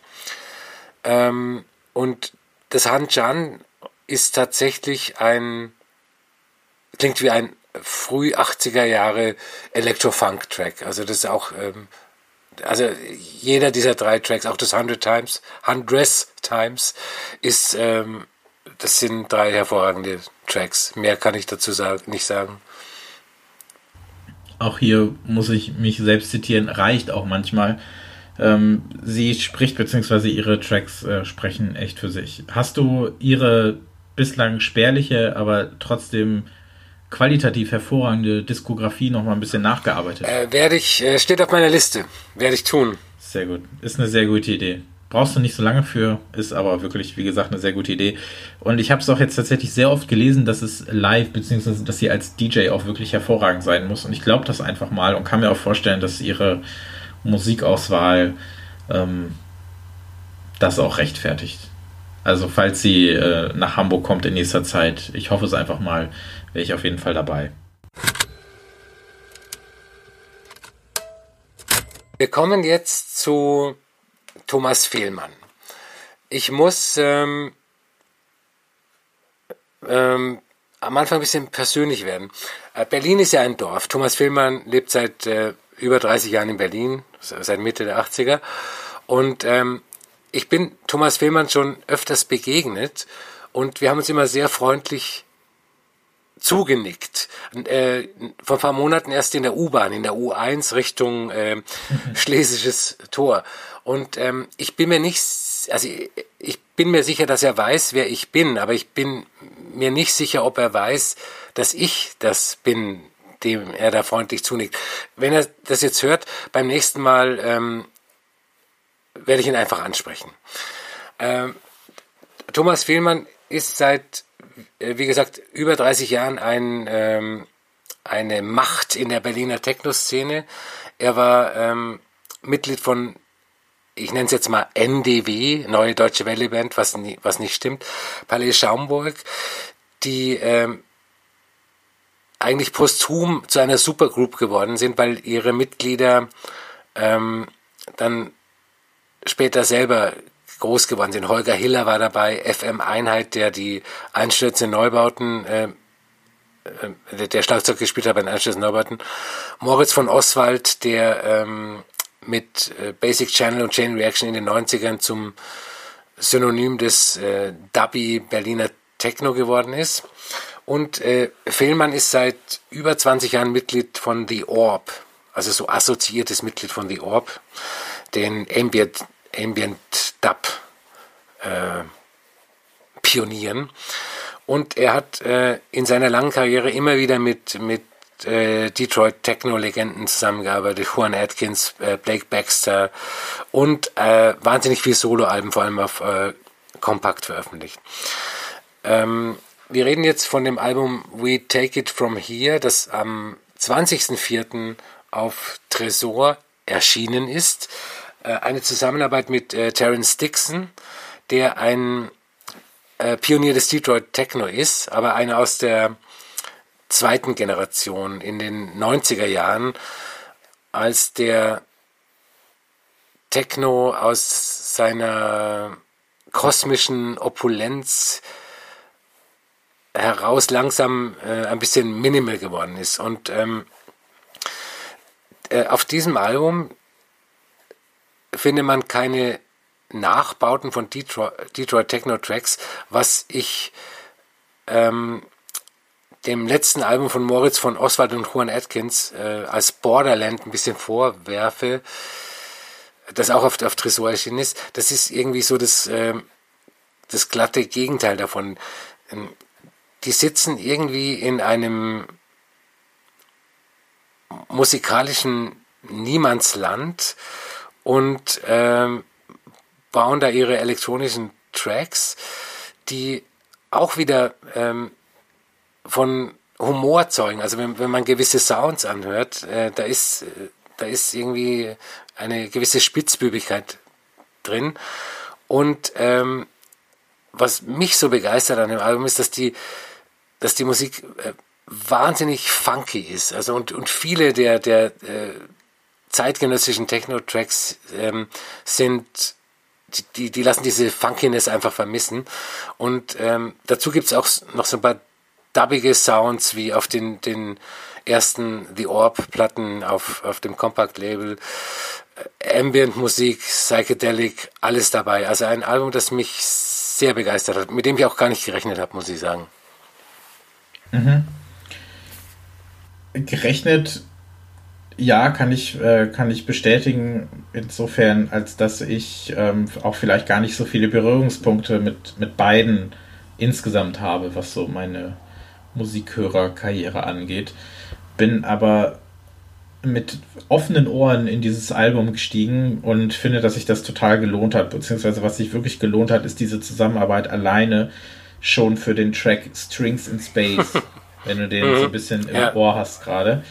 Äh, ich glaube auch neun Minuten alleine schon. Das sind ja eh sechs Tracks, die gehen ja alle ziemlich lange. Diese, ich finde diesen, das ist halt manchmal so, du wirst es auch bestätigen können, wenn man einmal irgendeine, irgendeine Sache in einem oder irgendein Element in einem Track wahrgenommen hat und das dann für sich so manifestiert, auch visuell, dann wird man das nicht mehr los. Dann verbindet man das plötzlich mit allem und hat diesen Track so vor, vor Augen mhm. fast schon. Und ich habe diesen Track total visualisiert. Ich sehe halt diesen roten Faden, der durch diesen Track läuft, buchstäblich. Und zwar ist dieser rote Faden, besteht ja aus diesen synthetischen Strings, äh, nenne ich das mal, die so da, die so dadurch äh, dadurch wabern, da sich so durchschlängeln durch den Track. Und ich sehe das Ganze wie so ein 2D Shooter, so ein, so ein äh, 80s-Videospiel, wo von links nach rechts dann immer sowas durchläuft und hat seine Höhen und Tiefen. Und die ganzen Elemente des Tracks kommen dazu und du hast diesen pulsierenden Beat. Und das bin ich nicht losgeworden und das fand ich wirklich schön. Also das, das tatsächlich das Wort, was ich nehmen möchte, ist einfach schön. Und das ist nicht unbedingt das, was ich erwartet hätte. Und ähm, dieses diese Detroit Techno meets Acid Jazz Geschichte, wie auch immer ich das äh, beschreiben wollen würde, hat mir, hat mir wahnsinnig gut gefallen. Und selbst wenn mir nicht jeder Track äh, ins, äh, im Gedächtnis geblieben ist, das ist halt auch einfach so. Aber gerade der hat für mich einfach gezeigt, das war eine verdammt gute Idee, dass die beiden letztes Jahr äh, in Detroit ja auch dieses Album aufgenommen haben und auch wohl in relativ kurzer Zeit. Und äh, das hatte so ein sympathisches einfach mal machen äh, Dings, was ich tatsächlich sehr, sehr geschätzt habe. Ähm, ja, Thomas Fehlmann ist mir in keiner S wie U-Bahn oder in einem Bus bislang begegnet. Ähm, fand ich aber eine schöne Geschichte. Ich habe ihn zum ersten Mal zwei, mit, seinem zwei, mit seiner 210er-Platte äh, Gute Luft ah. äh, wahrgenommen und die auch tatsächlich gemocht. Und dann war das halt, das ist tatsächlich jetzt öfters auch vorgekommen bei uns im Podcast, dass du so einen Namen mitgebracht hast, der, den ich kenne, von dem ich auch immer mal wieder was gehört habe, aber in den ich noch nicht so hundertprozentig reingestiegen bin. Das war bei Kollege Brinkmann so, das war beim Brettschneider so, das ist beim Fehlmann so. Und das finde ich immer ganz schön, dass, äh, dass du was mitbringst, weil ich dann wieder gemerkt habe, okay, ich habe Lust, da noch mal ein bisschen reinzusteigen. Bei Terence Dixon kann ich sagen, habe ich auf jeden Fall mehr gehört äh, in meinem Leben. Und ähm, kann, kann, kannst du von dir behaupten, dass du alle Fehlmann Tracks und Platten bislang schon mal gehört hast? Nee, nee, also der hat auch so viel veröffentlicht äh, ähm, und auch äh, so, so äh, äh ähm, Kollaborationsalben in Zweier- und Dreier-Konstellationen und so. Äh, ich kenne die, die Alben kenne ich ziemlich gut, aber, aber so die, die anderen Sachen, also seine Soloalben quasi und die anderen Sachen, der, sind böhmische Dörfer für mich. Ja, wie gesagt, äh, Strings in Space, wer wenigstens den Track einmal hört, der, der weiß, warum das Album taugt. Aber wie gesagt, äh, du empfiehlst ja auch das ganze Ding, kann ich ja auch.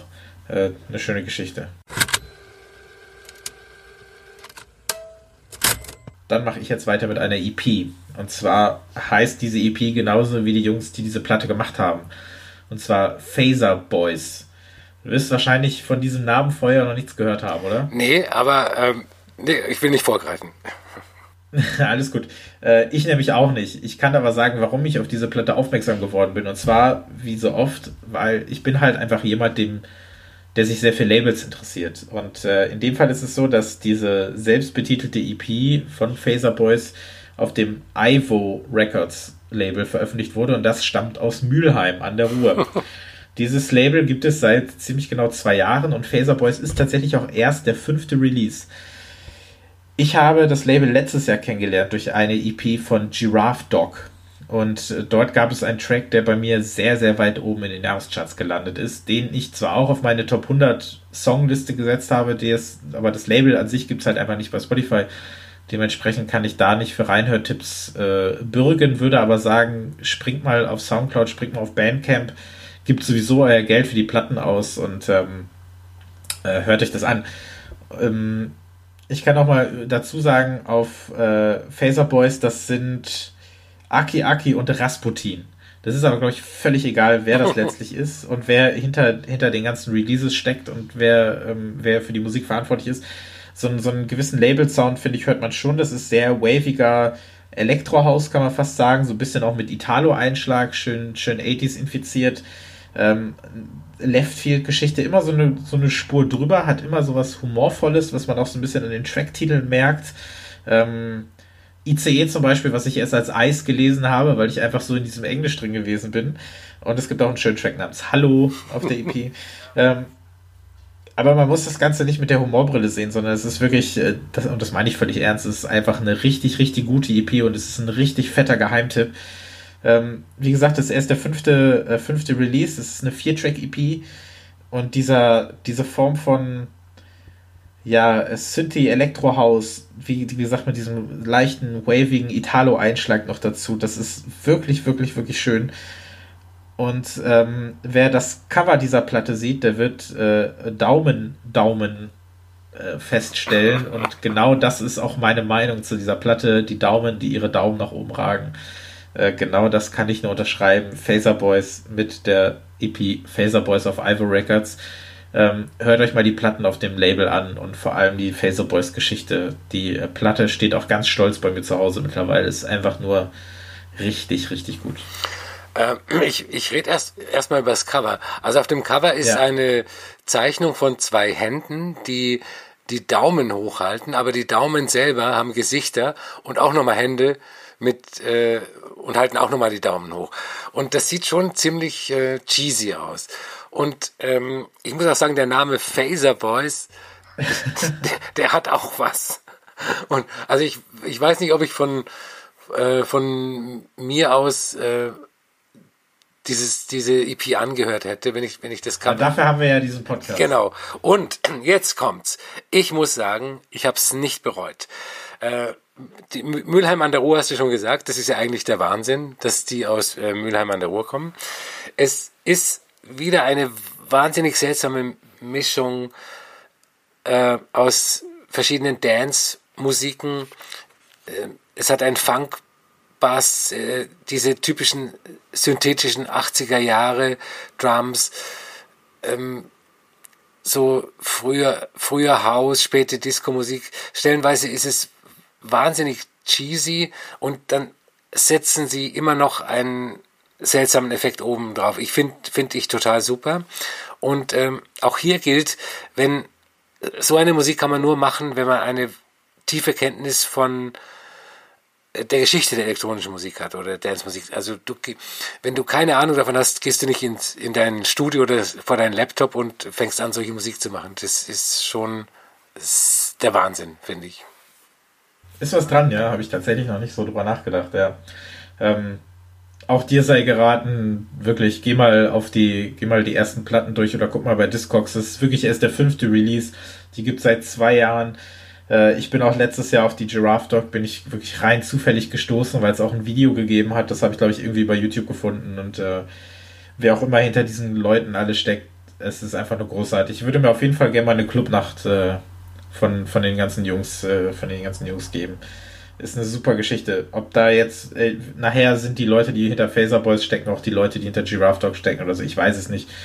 Äh, da habe ich mich auch nicht weiter mit beschäftigt, weil mir das auch relativ egal ist. Aber die Musik ist toll und du hast noch viele richtige Sachen gesagt und ich bin tatsächlich froh, dass sich das, dass dir die Platte sehr gut gefallen hat. Weil man hat ja dann auch, man weiß ja, wenn zum Beispiel eine Platte von DJ Cosi ansteht, da ist die Wahrscheinlichkeit groß, dass wir beide darüber sprechen wollen, dass wir auch eine Meinung davon haben und dass man die Platte natürlich kennt, weil man ihn auch kennt. Und dann gibt es natürlich manchmal so Geschichten wie in dem Fall eben Phaser Boys, wo ich mir denke, und mich dann ja auch wirklich frage, weil ich wusste auch bis gerade eben noch nicht, wie, wie du die Platte findest, äh, ja, wie sowas dann ankommt. Und dann hat man natürlich auch immer die Hoffnung, dass man dir was kredenzt, äh, was du auf jeden Fall mitnimmst. Und wenn das geklappt hat, bin ich, kann ich heute gut schlafen, glaube ich. Und vor allem soll es ja der Hörer des Podcasts mitnehmen. Ja, auf jeden Fall. Hört euch das an. Wie gesagt, Phaser Boys gibt es nicht bei Spotify, weil es das Label dort nicht gibt, aber das soll äh, nicht hinderlich sein. Kauft am besten einfach die 12 Inch, die kostet auch nicht die Welt. Ich glaube, ich habe 11 Euro bezahlt. Oder geht auf Bandcamp, ich glaube, da kann man es dann auch runterladen. Irgendwie könnt ihr den, den Leuten euer Geld zukommen lassen und dafür spendieren sie euch richtig, richtig gute Tracks. Und das soll es auf jeden Fall wert sein. Kommen wir zu meiner nächsten Platte, das ist eine EP und äh, jetzt haben wir wieder ein kleines Ausspracheproblem. Ähm, es handelt sich, Fang du mal an. Es handelt sich um ein Duo aus Norwegen und es schreibt sich S-M-E-R-Z.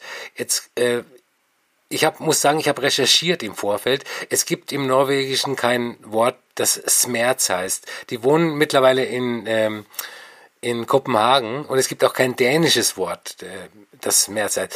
Es kann Smerz ausgesprochen werden oder Smurz, keine Ahnung. Äh, ich nenne jetzt einfach mal Smerz. Wie gesagt, ein Duo aus Norwegen, mittlerweile in Kopenhagen wohnend. Äh, zwei Frauen, Henriette Motzfeld und Katharina Stoltenberg. Die haben in ihrer Jugend im Chor gesungen, haben äh, klassische Violine gelernt und sind dann äh, später auf zeitgenössische elektronische Musik gekommen. In ihrem Fall äh, sowas wie Jamie XX, Jesse Lanza und äh, das ganze Hyperdub-Zeug. Und ähm, ich finde genau diese, diese, ähm, diese Mischung aus klassischer Musik, moderner klassischer Musik und, und diesem äh, 10er Jahre äh, Post-Dubstep-Zeug hört man auf dieser EP. Die heißt Have Fun und äh, die versammelt acht Tracks von Smerz. Äh, das sind die ersten Singles drauf und äh, auch vier neue Tracks. Und ähm, ich, ich finde es immer wahnsinnig interessant zu sehen, wie neue Bands Musik machen, die sich aus ihrer eigenen Biografie und ihren musikalischen Einflüssen er, ergibt. Also hier halt der persönliche Hintergrund mit der klassischen Ausbildung und äh, die, das Fable für, für zehn Jahre elektronische Musik.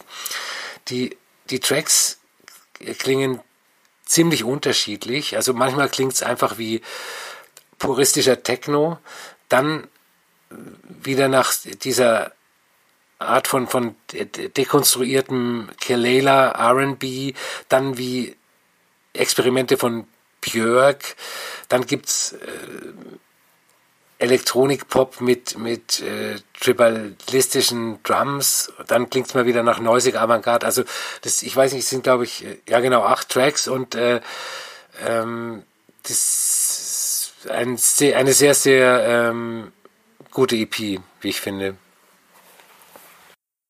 Jesse Lenzer ist auch so ein Name, an den ich mit als erstes denken musste. Diese Kombination aus dem, was man gemeinhin als RB verstehen könnte und dem, was man heutzutage vielleicht als RB verstehen könnte, wobei wir dann ja auch wieder bei Kelila sind.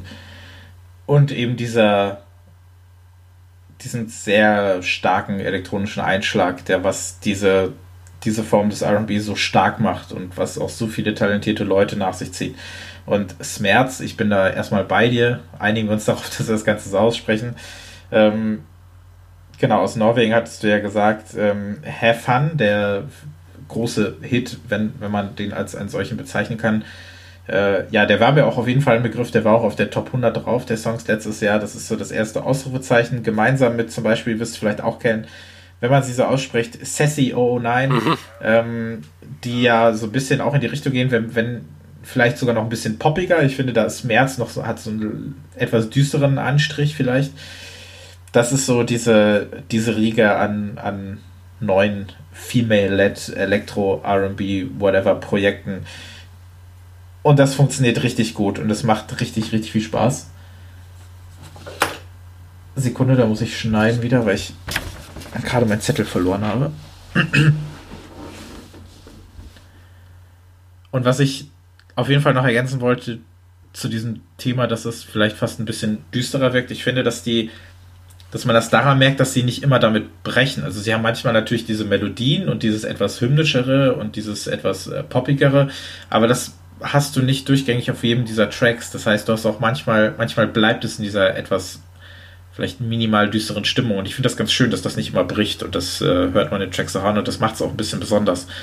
Und was äh, Henriette Motzfeld, was finde ich auch klingt wie ein Cartoon-Name oder wie eine, wie eine Figur aus irgendeinem Werner-Comic oder sowas.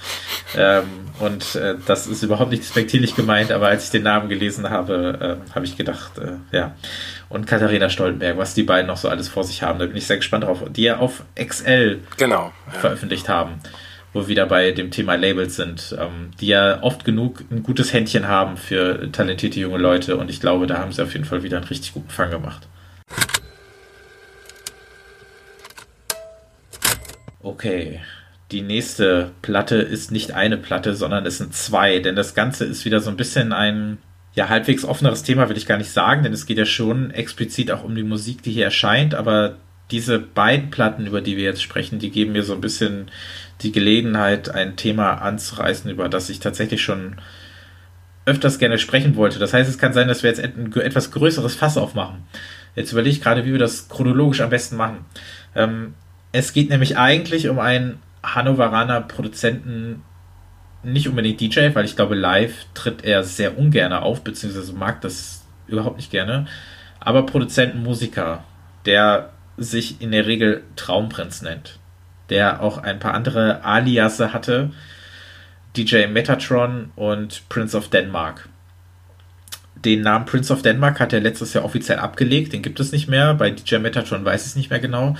Und Traumprinz hat zumeist auf dem Weimarer Label Giegling veröffentlicht. Über das Label haben wir kurz sprechen müssen in dem Jahresend-Podcast, als Heiko Hofmann da war. Allerdings auch in positiver Hinsicht, wenn es einfach um die Musik geht. Es ist ein sehr, ja, fast schon zurückgezogenes Label, möchte man fast sagen, die so ihre eigene Vorstellung von, von, von Vermarktung und, und Tour und Club haben und äh, wie, die, wie die Musik und wie quasi diese diese Gemeinschaft, unter der die Musik produziert wird, sich quasi preisgibt. Und Traumprinz, der Mann, von dem wir halt wissen, dass er aus Hannover kommt, der war eben Teil davon und er hat Anfang des Jahres bekannt gegeben, dass er nicht mehr für Giegling Musik macht, beziehungsweise äh, zukünftig nicht mehr über Giegling Musik veröffentlicht. Ähm, jetzt gab es quasi über ähm, nee, es gab quasi eine, eine Mixreihe, die sich äh, Planet Uterus nannte, beziehungsweise das ist eine Soundcloud-Seite, auf der Mixe veröffentlicht wurden, unter anderem auch von Traumprinz. Und vor kurzem, und zwar genau am 1. April, wurde eine Internetseite äh, veröffentlicht. Und auf dieser konnte man mit Yes oder No quasi den weiteren Verlauf der Konversation bestimmt. Und wenn man auf Yes geklickt hat, beziehungsweise einfach nur ein Y eingegeben hat, dann kam man auf eine Bestellseite, beziehungsweise auf eine Webseite mit Bestelloptionen, auf der man zwei Alben bestellen konnte. Die eine heißt Mud Shadow Propaganda und ist von einem Projekt namens Prime Minister of Doom und die andere heißt Nothing to Lose und ist von einem Projekt namens DJ Healer. Und der Verdacht liegt natürlich nahe, dass es sich hierbei um zwei neue Projekte von Traumprinz handelt und als genau solche werden wir diese Platten jetzt auch behandeln. Es ist natürlich immer noch die einprozentige Chance da, dass die Platten von einer anderen Person produziert wurden. Letzten Endes gehen wir aber sehr stark davon aus, dass es sich hier beim Traumprinz handelt, zumal auf den Platten auch Tracks benutzt werden, die auch auf, beziehungsweise in einem der letzten Traumprinz-Mixe äh, vorhanden waren. Aber das ist alles gar nicht so wichtig. Ähm, man, es wird natürlich auch gerade im Hinblick auf Giegling oder auch auf Traumprinz sehr viel über das Drumherum geredet und inwieweit das vielleicht schon fast so ein selbstforcierter Personenkult in diesem anonymen Zirkus sein soll, mag alles sein. Auch diese ganze Geschichte mit limitiert und im Shop etc.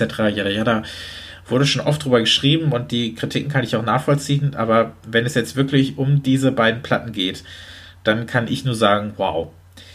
Äh, Traumprinz hat 2013 ein Album veröffentlicht, das heißt Mother Cave. Das haben sowohl Albert als auch ich zu Hause stehen. Äh, Albert sogar schon ein bisschen eher, du hast es ja damals schon direkt gekauft. Mhm. Ne? Äh, ich habe es leider knapp verpasst. Ich habe es aber letztes Jahr im als Repress endlich ergattern können. Und das ist ein traumhaftes Album. Es ist ein absolut sensationelles Album. Und äh, ja, Traumprinz hat ja auch einige 12 Inches rausgebracht auf so auf einem eigenen Sublabel, einige Remixe und, und so weiter und so fort. Und diese beiden Platten führen jetzt so ein bisschen weiter, was DJ Metatron und ähm, ja, Prince of Denmark so ein bisschen verinnerlicht haben. Nämlich bei DJ Healers Platte Nothing to Lose handelt es sich um eine sehr ambient-lastige, relativ minimalistische, repetitive Platte, während Prime Minister of Doom so ein bisschen mehr in die Techno- und House-Richtung geht. Das kann man sagen, das kann man natürlich auch verbinden auf einer Platte, aber wie gesagt, das ist bei ihm immer so eine Sache. Ähm, bei der DJ Healer Platte ist es zum Beispiel so, dass die halt wirklich mit sehr, sehr viel Ambient losgeht. Ich glaube, bis zum dritten Track dauert es, bis überhaupt erstmal ein Beat einsetzt. Es gibt dann aber einen Track, den ich absolut liebe, da muss ich gleich nochmal nachchecken, wie der heißt. Ich habe es natürlich wieder vergessen. Und der, der Straighter House eben bei der Doom-Platte. Und bevor wir noch so ein bisschen auf die Hintergründe eingehen oder so, die jetzt doch vielleicht gar nicht so wichtig sind, würde ich erstmal dir das Wort überlassen, was du davon hältst. Ähm, oder wie du das generell wahrnimmst. Ähm, ich finde, äh, ich möchte erstmal über DJ Healer sprechen. Ja. Ähm, das, das hast du gerade schon angesprochen. Ich finde die äh, Strukturierung äh, des Albums sehr interessant. Es beginnt als Ambient-Album, ähm, aber auch kein, aber auch eine besondere Art von Ambient. Genau wie ja ähm, Traumprinz auch äh, nicht nur nach 15 Haus Musik macht. Ähm, dann es bleibt in, in diesem eher ruhigen Bereich und dann wird's, dann kommen ein paar Beats dazu und es wird so minimalistisch, elektronisch. Für mich so ein Angebot, äh, wie Minimal Techno auch klingen könnte, wenn er gut ist. Und ähm, dann gibt's einen Track, den finde ich den kompletten Wahnsinn, der heißt Untitled, also er hat keinen Titel. Und ähm, der besteht nur aus einem leichten Vinylkratzen und ähm, einer verhaltenen Vocoder-Stimme. Der ist unglaublich. Ja. Und ähm, anschließend, dann, nachdem, nachdem dann die Beats da sind, so die dezenten Beats, äh, wird es wieder zum Ambient-Album. Also das ist ähm, wahrscheinlich auch kein, diese Strukturierung ist natürlich kein Zufall. Das hat der äh, voll absichtlich gemacht. Das finde das find ich sehr interessant. Ähm, äh, Prime Minister of Doom geht mehr Richtung Minimal House, teilweise äh, ziemlich dubbig. Ähm, ein Track, äh, habe ich mir notiert, Deep in Your Heart, der klingt ähm, original wie ein äh, wie die wie ein 90er Jahre Minimal Techno Track. Und aber bei jedem Track gibt es eine bestimmte Idee oder eine Hookline, wenn man so nennen will, ähm, die praktisch bis zum Exzess ausgereizt wird.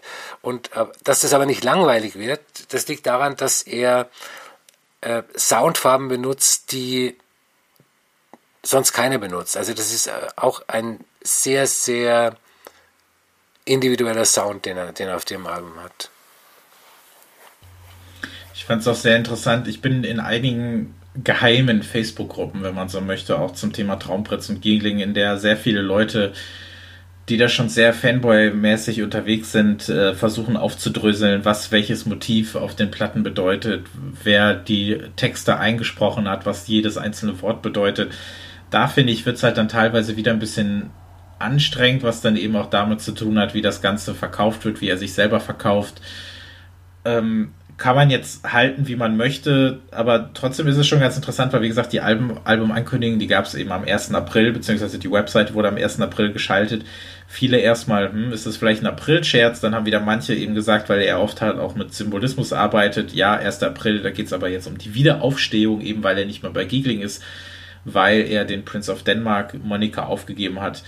All Possible Worlds als, als Labelname, was so ein bisschen der, der Leibnizischen Theorie der besten aller möglichen Welten entspricht. Wer sich da einlesen möchte, ich habe das dann tatsächlich mal gemacht, weil mich das interessiert und ich das mehrmals gelesen habe, dass äh, Gott hat keine bessere Welt hat schaffen können für uns, etc. pp.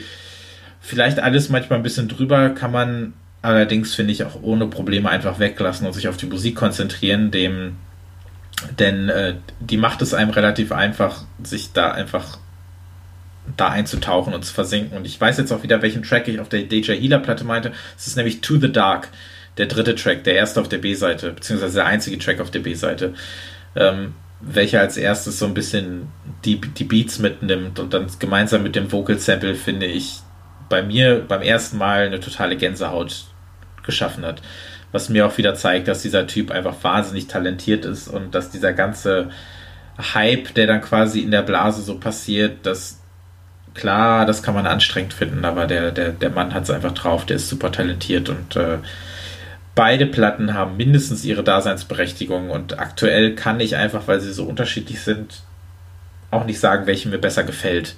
Was könntest du dich entscheiden, wenn du jetzt sagen müsstest, welche, welche gefällt dir besser? Ähm, ich habe ganz leichte Präferenzen äh, für die DJ Healer Platte, aber ganz leicht. Also ich finde die, mhm. die gleich gut eigentlich.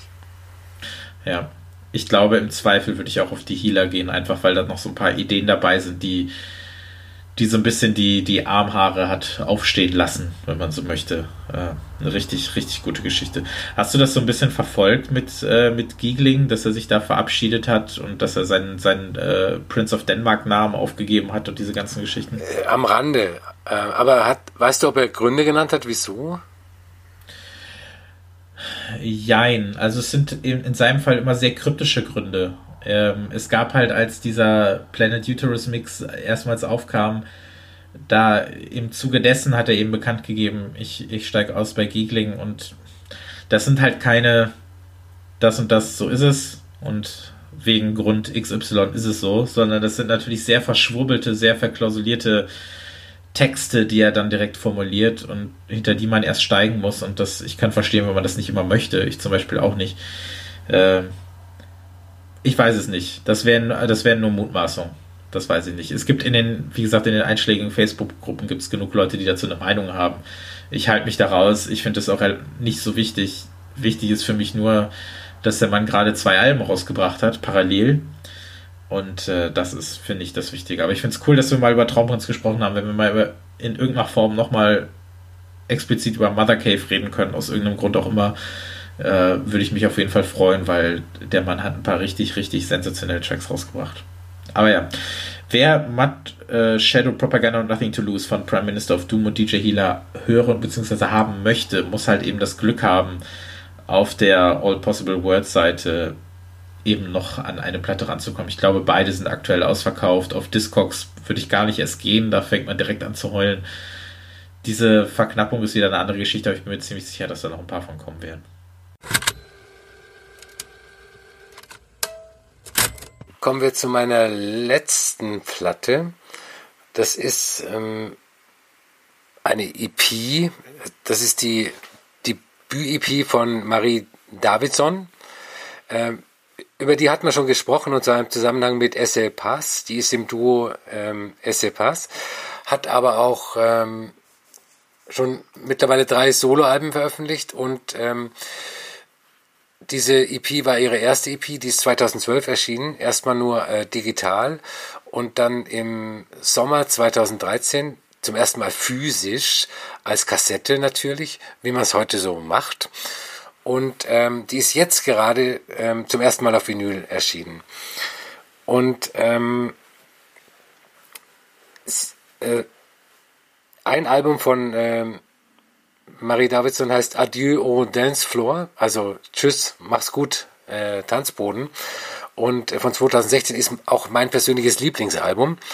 Und ähm, dieses Adieu hat sie eigentlich schon auf dieser, auf dieser ersten EP gesagt, weil ähm, sie, ich finde, die nähert sich ähm, elektronischer Musik auf eine sehr künstlerische Art, ohne irgendwie in Kategorien wie House oder Techno zu, denk zu denken. Äh, das heißt, ähm, man kann auch nicht unbedingt sehr gut tanzen zu, zu der Musik.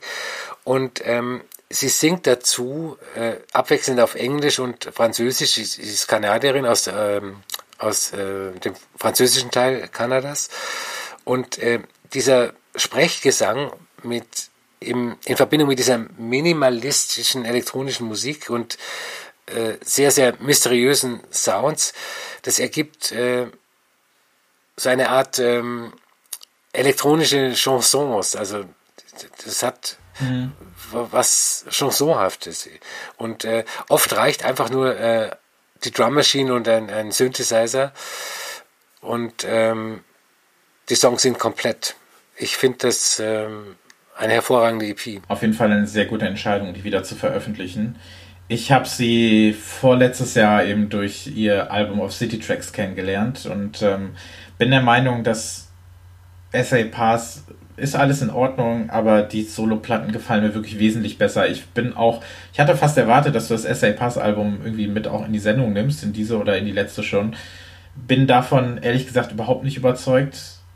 Ich mir reicht es tatsächlich, wenn sie, wenn sie Solo-Musik macht, weil mir die wirklich wesentlich besser gefällt. Und gerade nochmal zu hören, die, die EP habe ich auch im Zuge der Aufarbeitung ihrer Diskografie, sage ich mal, damals mir auch angehört und fand es bemerkenswert, wie nah dran das alles an meinem Musikgeschmack ist, weil diese EP tatsächlich auch zeigt sehr klar, was ich auch mag. Es ist diese, diese, ja, dieser dunkle, trotzdem wahnsinnig energetische Cold Wave, der aber so langsam schon am, an der elektronischen Musik, am Techno so ein bisschen kratzt. Also eben das, was Labels wie Dark Entries können, mhm. was eben auch City Tracks gut kann, weswegen dann sie natürlich da auch letztlich gelandet ist.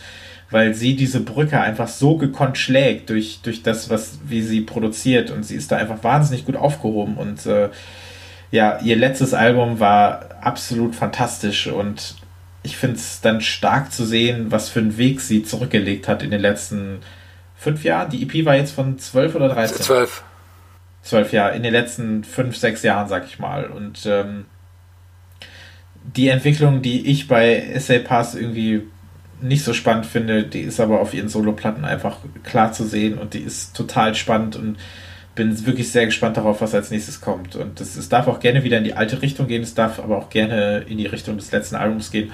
Ich bin mit allem zufrieden. Das sind einfach nur richtig, richtig gute Tracks und eine richtig tolle EP und die werde ich mir dann auf jeden Fall auch nochmal zulegen. Also auf jeden Fall gut, dass die nochmal in die Sendung gekommen ist und dass wir nochmal die Gelegenheit hatten, so ein bisschen äh, darüber zu sprechen. Ich habe ich hab auch das Gefühl, also ich weiß nicht, ob es stimmt, dass sie als Solokünstlerin mittlerweile einen ähm, größeren Status hat als, äh, als Mitglied von SA Pass. Also ich glaube, sie ist einfach, die wird einfach mehr als Solokünstlerin gesehen und nicht als, als Bandmitglied. Wenn ich jetzt ganz egoistisch das aus meiner Warte betrachte, ist das auf jeden Fall so, weil ich ja quasi ihre Solomusik zuerst kannte. Wie ist es denn tatsächlich? Hat sie zuerst Solo angefangen oder war es erst in der Band? Sie hat erst Solo angefangen, ja. Wie findest du denn das SA Pass Album? Ähm, ich muss, ich habe es am letzten Wochenende nochmal angehört und ähm, ich muss sagen, dass meine anfängliche Begeisterung ähm, bisschen nachgelassen hat. Also ich finde, ich, eigentlich finde ich das erste Album äh, viel besser. Also das erste SC Pass Album. Also hat es auf jeden Fall seinen Grund, dass es nicht in der Sendung gelandet genau. ist. Genau. Okay, aber es war ja durch, also der Vorab-Track, der ist ja quasi auch in der letzten Jahresausgabe 2017 gelandet. Also wer da nochmal ein bisschen drüber hören möchte, hört sich die Folge 1.5 an aus dem, aus dem Dezember 17. Was man sowieso tun kann, da haben wir über Yasuaki Shimizu gesprochen. Das war sehr schön, das war ein sehr schönes Gespräch. Oh ja. Ach, jede Ausgabe einfach. Gerade jetzt im Zuge der, der, der Spotify-Sierung unseres Podcasts, wir, da kann man sich einfach nochmal schön alle Folgen nacheinander anhören. Ich glaube, wir sind bei knapp, also die 10-Stunden-Marke haben wir, glaube ich, auf jeden Fall geknackt mittlerweile. Also wer mal eine lange Zugfahrt vor sich hat, sehr gerne. So, die letzte Platte der heutigen Ausgabe ist so ein bisschen in dem Spirit aller anderen, weil wir zum Ende der Sendung immer so ein bisschen über die Reissues sprechen, die uns gerade so begeistern. Und äh, eben gerade die äh, Marie Davidson Platte, die 2012 rauskam und jetzt erstmals auf Vinyl. Und jetzt handelt es sich um eine Compilation eines Labels, da sind wir wieder beim Thema Label, über das ich schon lange, lange sprechen wollte. Es handelt sich nämlich um Music from Memory, was ich in den letzten ein, zwei Jahren total lieben gelernt habe. Die haben nämlich jetzt eine absolut herausragende Compilation am Start, die ich unbedingt und wirklich jedem nur empfehlen kann. Also so ein bisschen eines der, gut, die Sendung war eigentlich voller Highlights, das wollte ich gerade fast sagen, das mit das Beste zum Schluss. Stimmt an sich, aber stimmt auch eigentlich nur, weil alles andere auch so gut war. Und zwar heißt die Compilation Uneven Parts Deviant Pop from Europe 80 to 91. Und was sich hinter diesem sperrigen Titel ver verbirgt, ist absolut großartig, denn das Label muss man vielleicht dazu sagen, das ist auch schon mit ein paar Tracks auf der Playlist gelandet. Da kann man mal so ein bisschen, ähm, da kann man mal so ein bisschen durchgehen. Und das mache ich jetzt äh, live äh, während des Podcasts. Ich gehe mal eben auf unsere Playlist. Schon ganz am Anfang gab es nämlich von Richanel den Track Autumn. Früher 80er Minimal Wave Pop, der am Start war. Dann letzten Monat gab es die Early Tape Works One von Kuniyuki Takahashi, der, das war übrigens auch auf Memory, äh, Music from Memory. Und es gab zwischendurch nochmal den Track ähm, von Dub Oven, Skin and Bones. Das Label ist dafür bekannt, sehr viel in der Vergangenheit zu buddeln und Dinge auszugraben, von denen man gar nicht wusste, dass es überhaupt gab. Ähm, sie veröffentlichen oder wieder veröffentlichen manchmal und das immer wahnsinnig schön aufgemacht. Zum Beispiel Pop aus Japan, Ambient aus Brasilien. Welches Label macht sowas? Die veröffentlichen wirklich komplette Alben von Ambient-Künstlern aus Brasilien. Sind wirklich von, aus, aus der ganzen Welt wird, wird Musik aufbereitet und wieder veröffentlicht und sie haben sehr, sehr aufwendiges Lizenzierungsverfahren jedes Mal und arbeiten wirklich eng mit den Künstlern zusammen. Das heißt, man sieht auch auf den, auf den Fotos, auf den einschlägigen Seiten dann immer, wie sie mit den Leuten zusammenarbeiten, wie sie gemeinsam die, die Platten erstellen, wie sie gemeinsam raussuchen, welche Songs veröffentlicht werden, wieder veröffentlicht werden. Und ich finde das einfach wahnsinnig beeindruckend und das Ganze mündete schon in vielen Highlights und unter anderem jetzt eben in dieser Compilation, in der halt sehr viele aus der Zeit 1980 bis 1991 ja, Pop-Songs, deswegen ja auch Deviant Pop, also Pop kann man vielleicht auch in, in Anführungszeichen denken, aus Europa eben wieder veröffentlicht werden. Aus allen möglichen Ländern, aus Belgien, Frankreich, Deutschland, Spanien. Dementsprechend ist die Bandbreite an Musik auf dieser Platte halt einfach sehr, sehr, sehr, sehr groß. Und ich bin total begeistert. Es gibt so richtig abseitige, schön schräge Leftfield-Pop-Geschichten. Dann gibt es total großartige Ohrwürmer. Zum Beispiel den Song, den ähm, ich auf die Playlist lege, den werde ich nämlich jetzt nochmal eben schnell nachrecherchieren, während du einmal kurz sagst, wie dir die Platte gefallen hat. Also, ich finde, dass äh, diese Compilation äh, bringt unser Verständnis von Wiederveröffentlichungen äh, auf den Punkt. Also das Verständnis, das wir hier vermitteln wollen. Also kurz gesagt, äh, der Blick zurück ist nicht generell abzulehnen. Er ist sogar wichtig, wenn man heute noch was daraus lernen kann. Aber äh, er ist falsch, wenn man zum hundertsten Mal erklärt wird, dass die Doors eine wichtige Band waren. Und ähm, auf dieser Compilation sind 17, glaube ich, 17 äh, Bands und ich habe keine einzige gekannt. Ähm, ein Name war mir bekannt, Härte 10. Äh, da, da, wusste ich also zumindest, dass es diese Band gibt, aber ich habe auch noch nie einen Ton gehört. Und äh, ich, ich glaube, dass ich mich schon ein bisschen auskenne mit Musik. Und äh, aber keine einzige Band zu kennen, das fand ich dann doch irgendwie geil.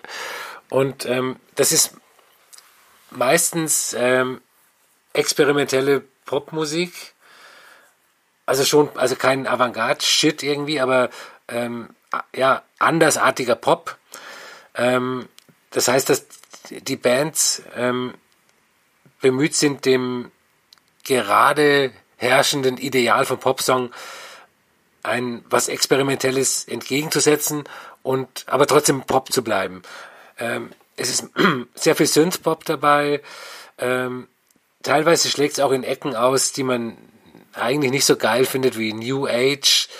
Ähm, aber in dem Kontext ist es dann doch wieder gut. Ähm, teilweise hat, äh, ist es, klingt wie Funkrock, dann äh, Weltmusik. Und ähm, ein Song, äh, Depression heißt der, ich, ich weiß jetzt gar nicht von, von welcher Band ist, der ist, äh, der könnte auch einer von den Phaser Boys sein. Äh, mhm. Depression von mh, mm, keine Ahnung. Das ist live, liebe ja, Hörer. Genau. Und ähm, das schneiden wir nicht raus. und äh, was was für die Compilation auch noch gilt, ist, wenn ich die in einem Blind Date gehört hätte, dann mhm. hätte ich nicht sagen können, hätte ich nicht gesagt, ja, ganz klar, das ist äh, Pop aus Europa von 1980 bis 91. Ähm, ich hätte die hätte auch von 2018 sein können. Das, das aber sagt natürlich wieder mehr über die, die ganzen äh, Retro-Schleifen in der Popkultur aus als äh, über mich. Aber ähm, eine sehr, sehr empfehlenswerte Compilation. Äh, Blind Date nur noch mal kurz zur Erklärung für alle, die es nicht wissen, ist eine Rubrik im Musikexpress, bei denen Musikern Songs vorgesetzt werden und sie dann entweder selbst erkennen sollen, um welche es sich handelt, ähm, oder ihnen dann später erklärt wird, äh, welche das sind. Und ähm, ja, in dem Fall, also es stimmt absolut, du hast was, was wirklich sehr Richtiges gesagt, was ich tatsächlich auch noch erwähnen wollte, dass diese Form von, von Wiederveröffentlichung, von Reissues, wie das eben funktionieren sollte, das beweisen halt aktuell wirklich viele Labels und man kann das alles auch kritisch sehen, dass man so viel in der Vergangenheit rumwälzt oder so. Aber das darf man in dem Fall, finde ich, einfach nicht, weil es geht nicht darum, Sachen zum hundertsten Mal wieder ans Tageslicht zu zerren, die wir alle eh schon kennen, sondern es geht darum, Sachen ans Tageslicht zu zerren, was selbst 1982 in Spanien kein Schwein interessiert hat. Ganz genau. Und das ist eben diese und das ist eben diese schöne Arbeit dieses Labels, die Compilations rausbringen von brasilianischer Musik von 1978 oder sowas. Und das ist alles kein Gimmick, sondern das sind Leute, die einfach dieses, dieses Digger-Gehen in sich tragen, die einfach sagen, wir wollen den Leuten jetzt zeigen, was es noch alles gab. Wir wollen den Leuten zeigen, was es noch alles gibt und was damals vielleicht nur die, die coolsten der Coolen gehört haben oder vielleicht nicht mal die noch mitbekommen haben. Das zerren wir jetzt nach oben und das bringen wir raus und das packen wir so ein bisschen ans Tageslicht. Und da kommen so großartige Fundstücke bei rum wie äh, What You Are von äh, Pete Brands Method zum Beispiel, was finde ich ich weiß nicht, ob du es noch ein bisschen im Ohr hast, so klingt, als hätte es auch von Arthur Russell sein mhm. können. Was schon mal ein absolutes Kompliment ist, in unserer Welt auf jeden Fall. Und dass, dass sowas auf einer Compilation zu finden ist, die sich eigentlich der Popmusik verschrieben hat, finde ich einfach so sensationell und das macht mich so glücklich, dass ich dieses geniale Label Music from Memory, was übrigens ein richtig, richtig, richtig schöner Labelname ist, das darf man durchaus nochmal erwähnen, ähm, finde ich wirklich, äh, dass, dass das nochmal zeigt. Und ähm, nochmal auf unserer Playlist, ich, das war wirklich eine, eine, harte Arbeit, mich dafür zu entscheiden, welchen der Songs ich draufpacke. Und ich habe mich entschieden für Listen Over the Ocean von Violent Eves. Ich glaube, es ist schon der dritte. Ein englischsprachiger Song und den finde ich zum Sterben schön. Falls du den auch noch irgendwie im Ohr hast oder so. Auf jeden Fall, der ist jetzt auf der Playlist drauf. Und ähm, wie gesagt, da ja Peggy Goo und Against All Logic letzten Monat schon da drauf waren und es sowohl Phaser Boys als auch die Traumprinz Musik nicht bei Spotify gibt, ist das quasi die, die einzige Platte ähm, aus der Sendung, die von mir quasi auf Spotify drauf ist. Und äh, ja, ich hätte am liebsten zwei Songs genommen oder drei oder vier. Es ist wirklich, ich komme aus dem Schwärmen nicht mehr heraus. Ich finde das einfach großartig und das kann man sich so schön durch anhören und das ist einfach kauft euch das wirklich. Also hört es euch, min, mindestens hört es euch an, aber kauft es euch wirklich. Es gibt es auf CD, es gibt es auf Platte und es ist. Geht auf Discogs und klickt euch mal durch alle Releases und es ist viel dabei, was auch mir nicht gefällt, weil auch manche Sachen mich musikalisch einfach nicht wirklich interessieren, die, die dort, die dort feilgeboten werden. Aber wenn zum Beispiel jemand wie Kuniyuki Takahashi, der halt sehr experimentelle, frühe Ambient Elektronika nochmal nach außen bringen darf oder eben ähm, japanischer Pop aus den 80ern kommt oder ebenso äh, früh 80er äh, belgische Wave-Geschichten oder eben sowas jetzt hier oder die Geschichten aus Brasilien oder ich glaube auch aus Indien gab es Musik. Toll. Also so wird's gemacht, so werden Re-Releases gemacht, so wird das aufgearbeitet. Das wird nicht einfach nur mit einer neuen Katalog nochmal in welche äh, eh schon prall gefüllten Regale gestellt, sondern da wird sich wirklich Mühe gegeben und das Label auf jeden Fall kann ich nur empfehlen. Dann haben wir unsere zehn Platten für diesen Monat äh, geschafft. Wir haben sie vorgestellt, wir haben sie empfohlen, wir haben darüber gesprochen. Und das, was wir zu Beginn der Sendung für alle unsere neuen Hörer und Hörerinnen schon angedeutet haben, wir haben eine Playlist auf Spotify mit 17 neuen Tracks. Und ähm, wir sprechen gegen Ende der Sendung nochmal über die Tracks, die eben nicht auf Platten vorgekommen sind, über die wir gesprochen haben, aber trotzdem dabei sind. Und ähm, ja, möchtest du vielleicht noch ein bisschen vorstellen, wofür du dich noch so entschieden hast und warum das so ist? Mhm. Ich habe äh, einen Song von äh, Tara Nome Doyle.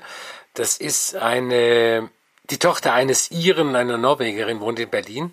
Und ähm, dieser Song, ich habe den Titel natürlich schon wieder vergessen, der ist ähm, auf dem Label Martin Hosbach erschienen, von diesem ominösen Martin Hosbach, den wir auch, äh, ja. äh, auch schon mal in der Sendung erwähnt haben. Und ähm, das ist einfach äh, ein schönes Lied. Also es ist einfach ein wunderschöner Popsong. Ähm, und die hat eine Wahnsinnsstimme, ohne jetzt äh, Whitney Houston zu sein und äh, wird begleitet von Isolation Berlin auf, auf diesem Track. Also äh, Musiker von Isolation Berlin sind quasi ähm, die Begleitmusiker. Äh, Tara Noam Doyle, Titel vergessen, hört euch das unbedingt an. Down with you. Down with you, ja, ja. Ähm, dann ähm, habe ich ähm, Mount Kimby in, äh, im Nina Kravitz Remix. Das habe ich gewählt, weil ich eigentlich, äh, der erscheint jetzt auf Warp eine äh, oder zwei EPs mit äh, Remixen von vom letzten Mount Kimby Album, das wir beide nicht so super fanden. Und ja. ähm, ich habe den Remix gewählt, weil ich eigentlich jeden Remix, ähm, die, die Tracks von äh, Remix von Nina Kravitz, von Marcel Detmann und von Ellen Alien unter anderem, äh, weil ich eigentlich jeden Remix besser finde als äh, den jeweiligen Originaltrack.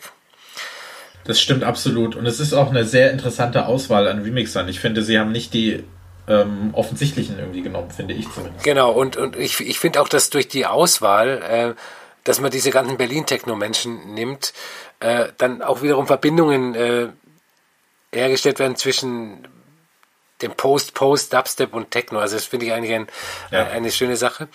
Da, äh, dann habe ich noch ähm, äh, ein Track von äh, Daniel Avery im Actress Remix. Den muss ich sagen, habe ich nur genommen, weil es ein Actress Remix ist und ich mir nicht sicher war, ob wir uns heute über Actress unterhalten würden. Aber da wir uns äh, unterhalten haben, äh, hätte ich den auch weglassen können. Nee, aber der, der Remix ist natürlich auch super. Und äh, Marvi Phoenix, über die ich mich irgendwann mal, wenn das Album kommt, äh, hoffentlich bald, äh, auch in der Sendung unterhalten würde. Das ist eine Hip-Hopperin aus Österreich, die für Leute wie mich, die eigentlich mit Hip-Hop nichts am Hut haben, Hip-Hop macht. Die finde ich äh, hervorragend. Hm. Zu ähm, Daniel Avery ist tatsächlich auch jemand, über den ich nachgedacht habe bei der Planung für diese Sendung. Wie, ähm, vielleicht können wir noch mal ganz kurz anreißen, sein, sein aktuelles Album, was er tatsächlich sehr viele lobende mhm. Worte empfangen hat in letzter Zeit. Wie hat dir das gefallen? Mir hat es gut gefallen. Also ähm, natürlich kein Vergleich zu dem zu seinem Debütalbum von 2012 oder so, ähm, mhm. weil er, er ist ja damals so als Wunderkind gefeiert worden und äh, naja. und ähm, er hat da, jetzt mit dem zweiten Album hat er diesen Wunderkind äh, Bonus nicht mehr und ähm, ich find's gut, aber nicht äh, nicht den kompletten Wahnsinn. Ich finde, das ist ein Tacken zu lang. Ich finde die erste Hälfte richtig, richtig gut und in der zweiten wird es dann fasert so ein bisschen aus. Aber ähm, ja, der Remix natürlich wieder hervorragend. Aber wie, wie du es schon gesagt hast, es reicht schon, dass da so ein bestimmter Name steht. ähm, das ist, dem ist dann, dem ist dann leider so. Ja, sehr schön auf jeden Fall. Ähm, ja, ich habe mich tatsächlich wieder sehr schwer getan, was das angeht, einfach weil es so viel gibt. Ich finde, es ist so ein starker, starker, starker Monat und ich sehe jetzt schon die Releases, die demnächst auf uns zukommen. Ähm, ich habe ja, als es Ende letzten Jahres in unserem Jahresend-Podcast auch so ein bisschen darum ging, die Überraschung oder die, die, die neu entdeckten Highlights oder so anzusprechen ging, da habe ich unter anderem S4U erwähnt. Das ist ein äh, britisches RB-Duo, ich glaube aus Manchester, für das sich kein Schwein auf dieser Welt interessiert, ähm, die ich auch über NTS zufällig kennengelernt habe, die ich aber spätestens seit dem absolut überragenden und Weltklasse-Track äh, Friends auf der Uhr habe. Und die haben jetzt einen neuen Song draußen und der musste definitiv auf die Playlist, einfach weil ich die beiden pushen möchte, so gut es geht und ähm, heiß darauf warte, dass ein offizieller Release rauskommt, der das Ganze vielleicht in EP-Form mal bündelt. Ähm, dicke, dicke Empfehlung. Ich bin mir auch ziemlich sicher, dass dir das gefallen wird, weil das auch so in die, in die Sparte geht, die wir beide mögen. Und dann im letzten Monat haben wir es zu Beginn der Sendung ganz kurz ähm, ja, ganz kurz angeführt, dass äh, Burial und The Bug sich zusammengetan haben. Die Flame One 12 Inches jetzt erschienen. Ähm, für die Sendung selber habe ich es zwar überlegt, aber es ist vielleicht als Thema ein bisschen, also es ist vielleicht nicht ergiebig genug, weil es eben zwei Tracks sind. Aber Fog finde ich dann doch so gelungen und eine so schöne Kombination aus diesem verrauschten Dub und diesem ehemals äh, Dubstep-Beats, die, die Burial mitbringt, alles vernebelt, verrauscht. Hier ein Knacken, da ein Knacken, ist, äh, damit, damit kriegt man mich einfach. Und das ist äh, ein sehr, sehr schöner Track. Bist du mit der 12-Inch warm geworden? Ich habe die noch gar nicht, ich habe äh, den Track noch nicht angehört. Ich habe das voll, wir hatten ja schon mal drüber geredet, aber ich ja. habe das ähm, voll aus den Augen verloren. Ich muss aber, das mal anhören demnächst. Aber Albert hat ja so wie jeder vernünftige Mensch da draußen die Track 17 Podcast Playlist auf Spotify abonniert. Genau. Und ähm, dort äh, könnt ihr euch natürlich den Track Fog anhören und dann einfach ähm, auf das Album selber klicken und dann beide Tracks hören. Der, die B-Seite ist in Ordnung, aber Fog ist so wirklich das, das, das, kleine, das kleine Highlight. Dann habe ich noch jemanden, über den ich tatsächlich bis vor ein paar Tagen drüber nachgedacht habe, ob er auch in den Podcast selber kommt. Dann habe ich überlegt, vielleicht das in der nächsten Ausgabe zu machen, weil ich mir tatsächlich auch die Platte gekauft habe. Und zwar handelt es sich um jemanden, dessen Name Albert wieder nicht gefallen wird. Und zwar geht es um DJ PlayStation. Super Name. ja. Das, das, das Ding ist halt, ich, ich kann da so gut drauf pfeifen, denn der hat, und ich, ich meine es wirklich ernst, hör dir diese EP an, sie wird dir gefallen. Das ist ein natürlich absolut durch die Retro-Brille geschauter und produzierter 90s Breakbeat Rave Drum and Bass mit extrem vielen Samples aus, aus Serien, Videospielen, aus, ähm, aus, aus äh, Mangas. Du hast die ähm, Animes, Entschuldigung, du hast die, äh, das Cover ist zum Beispiel eine Szene aus Ghost in the Shell. Es ist alles mhm. geklaut, mhm. es ist ein Aufkleber drin mit dem PlayStation-Logo in der Platte. also das, das Ding hat kein, das kommt schon in der Hülle, weil da liegt einfach nur ein Blatt drin mit dem Cover und ähm, du hast das äh, PlayStation-Logo als Sticker noch dabei und, und was auch immer. Es ist, äh, naja. Aber auch da, ich, ich springe was das angeht, relativ schnell über meinen Schatten, weil mich die ganzen Namen nur so semi stören. Aber in dem Fall ist es auch wirklich so, dass die Musik hilft. Wahrscheinlich wird er sich in drei, vier Jahren denken, scheiße, hätte ich mal einen anderen Namen weil, äh, aber wie das zum Beispiel auch bei DJ Seinfeld so ist, der hat ja drei, vier Projekte, das funktioniert da alles. Übrigens, dieser DJ Seinfeld hat auch eine neue Platte, die habe ich aber noch nicht gehört, deswegen war noch kein, kein Check dabei. Die soll aber hervorragend sein. Ähm, da habe ich einen Track äh, eben genommen von DJ PlayStation, der ist auf der Playlist, der musste unbedingt drauf. Wie gesagt, er wäre sogar fast in der Sendung gelandet. Also das heißt auch, dass da wirklich, wirklich viel bei rumgekommen ist. Eine Vier-Track-EP, äh, kann ich jedem nur empfehlen und auch wirklich dir. Also hör dir das mal an. Du wirst die Platte wahrscheinlich aufgrund des Namens nicht kaufen, aber ja. hör sie dir auf jeden Fall mal an, weil ich bin mir wirklich sicher, dass es dir gefällt. Und dann gibt es noch äh, ziemlichen Wahnsinn von Tesla, den man vielleicht auch noch kennt. Der hat nämlich jetzt eine Split 12-Inch mit dem guten Lanak Artifacts aus äh, Schottland auf einem Sublabel von Whiteys, einem Label, was ich richtig, richtig gut finde, auf, der, auf dem zum Beispiel Lanak Artifacts letztes Jahr einen legendären Track veröffentlicht hat, auf dem auch äh, Avalon Emerson schon veröffentlicht hat. Und da gibt es eine Split 12-Inch und Tesla hat die A-Seite bedient und das mit einem abgefuckten Meisterwerk, finde ich. Der musste auf jeden Fall mit drauf. Ja, dann kann ich vielleicht noch kurz erwähnen, ähm, The Streets haben wir jetzt die Tage in Berlin das erste Konzert überhaupt seit sieben Jahren gespielt, also allgemein, nicht nur in Berlin. Äh, ich habe die letzten Nächte durchgeweint, weil ich nicht da gewesen bin. Ähm, das ist als, als jemand, der wirklich sehr viel mit The Streets verbindet und sehr großer Fan ist seit jeher, ich habe es versucht, es hat nicht geklappt, aber ich hoffe wirklich sehr, wenn demnächst mal wieder eine Chance besteht, dann ähm, sehr gerne. Ich habe übrigens, da kann vielleicht, äh, nee, darf man glaube ich nicht. Dann mache ich das nicht. Ähm, du weißt vielleicht, was ich sagen wollte, aber ich glaube, das darf man nicht, deswegen lasse ich es. Ähm, kann ich dann aber nächstes Mal vielleicht erwähnen. Ich glaube, dann darf man das. Ähm, kleiner, kleiner Teaser. Auf jeden Fall habe ich einen der neuen The Street Songs genommen und auf die Playlist gepackt, einfach so als, als Symbol auch dafür, weil da wirklich viel Gutes dabei gewesen ist. Und dann muss ich nochmal lobende Worte für Princess Nokia aussprechen. Eine der, finde ich, spannendsten Musikerinnen in den letzten Monaten, in den letzten ein, zwei Jahren. Die hat nämlich just dieser Tage ein Mixtape veröffentlicht, was so ihr Emo-Mixtape gewesen ist. Und das ist eine absolut bizarre Kombination. Sie ist halt eine hervorragende Rapperin und sie hat jetzt aber halt eine Emo-Mixtape rausgebracht, was so eine. Ich, du kannst es nicht Emo-Rap nennen, du kannst es nicht wirklich Emo nennen, du kannst es nicht Rap nennen. Es ist so eine ganz bizarre Kombination. Und ich kann mir vorstellen, dass viele Leute das verdammt scheiße finden, aber mich hat es sofort gekriegt und ich musste den Song mit auf die Playlist legen. Ja, ähm, ein, zwei andere hat es auch noch gegeben ich belasse es jetzt erstmal dabei. Wie gesagt, das seht ihr dann. Track 17 Podcast heißt die Playlist auf Spotify und äh, dort findet ihr die 17 neuen Dinger. Und äh, ja, ich glaube, dann haben wir es geschafft. Voll gut. Voll gut. Es war eine schöne Folge. Nee, sehr viele gute Sachen dabei, wirklich. Also. Total, ja. Ich bin, ähm, wie gesagt, wir haben selbst in der ersten Ausgabe, die finde ich so von Haus aus ein bisschen schwierig ist, weil wir ja wir, wir kümmern uns ja nur um Releases aus dem jeweiligen Jahr.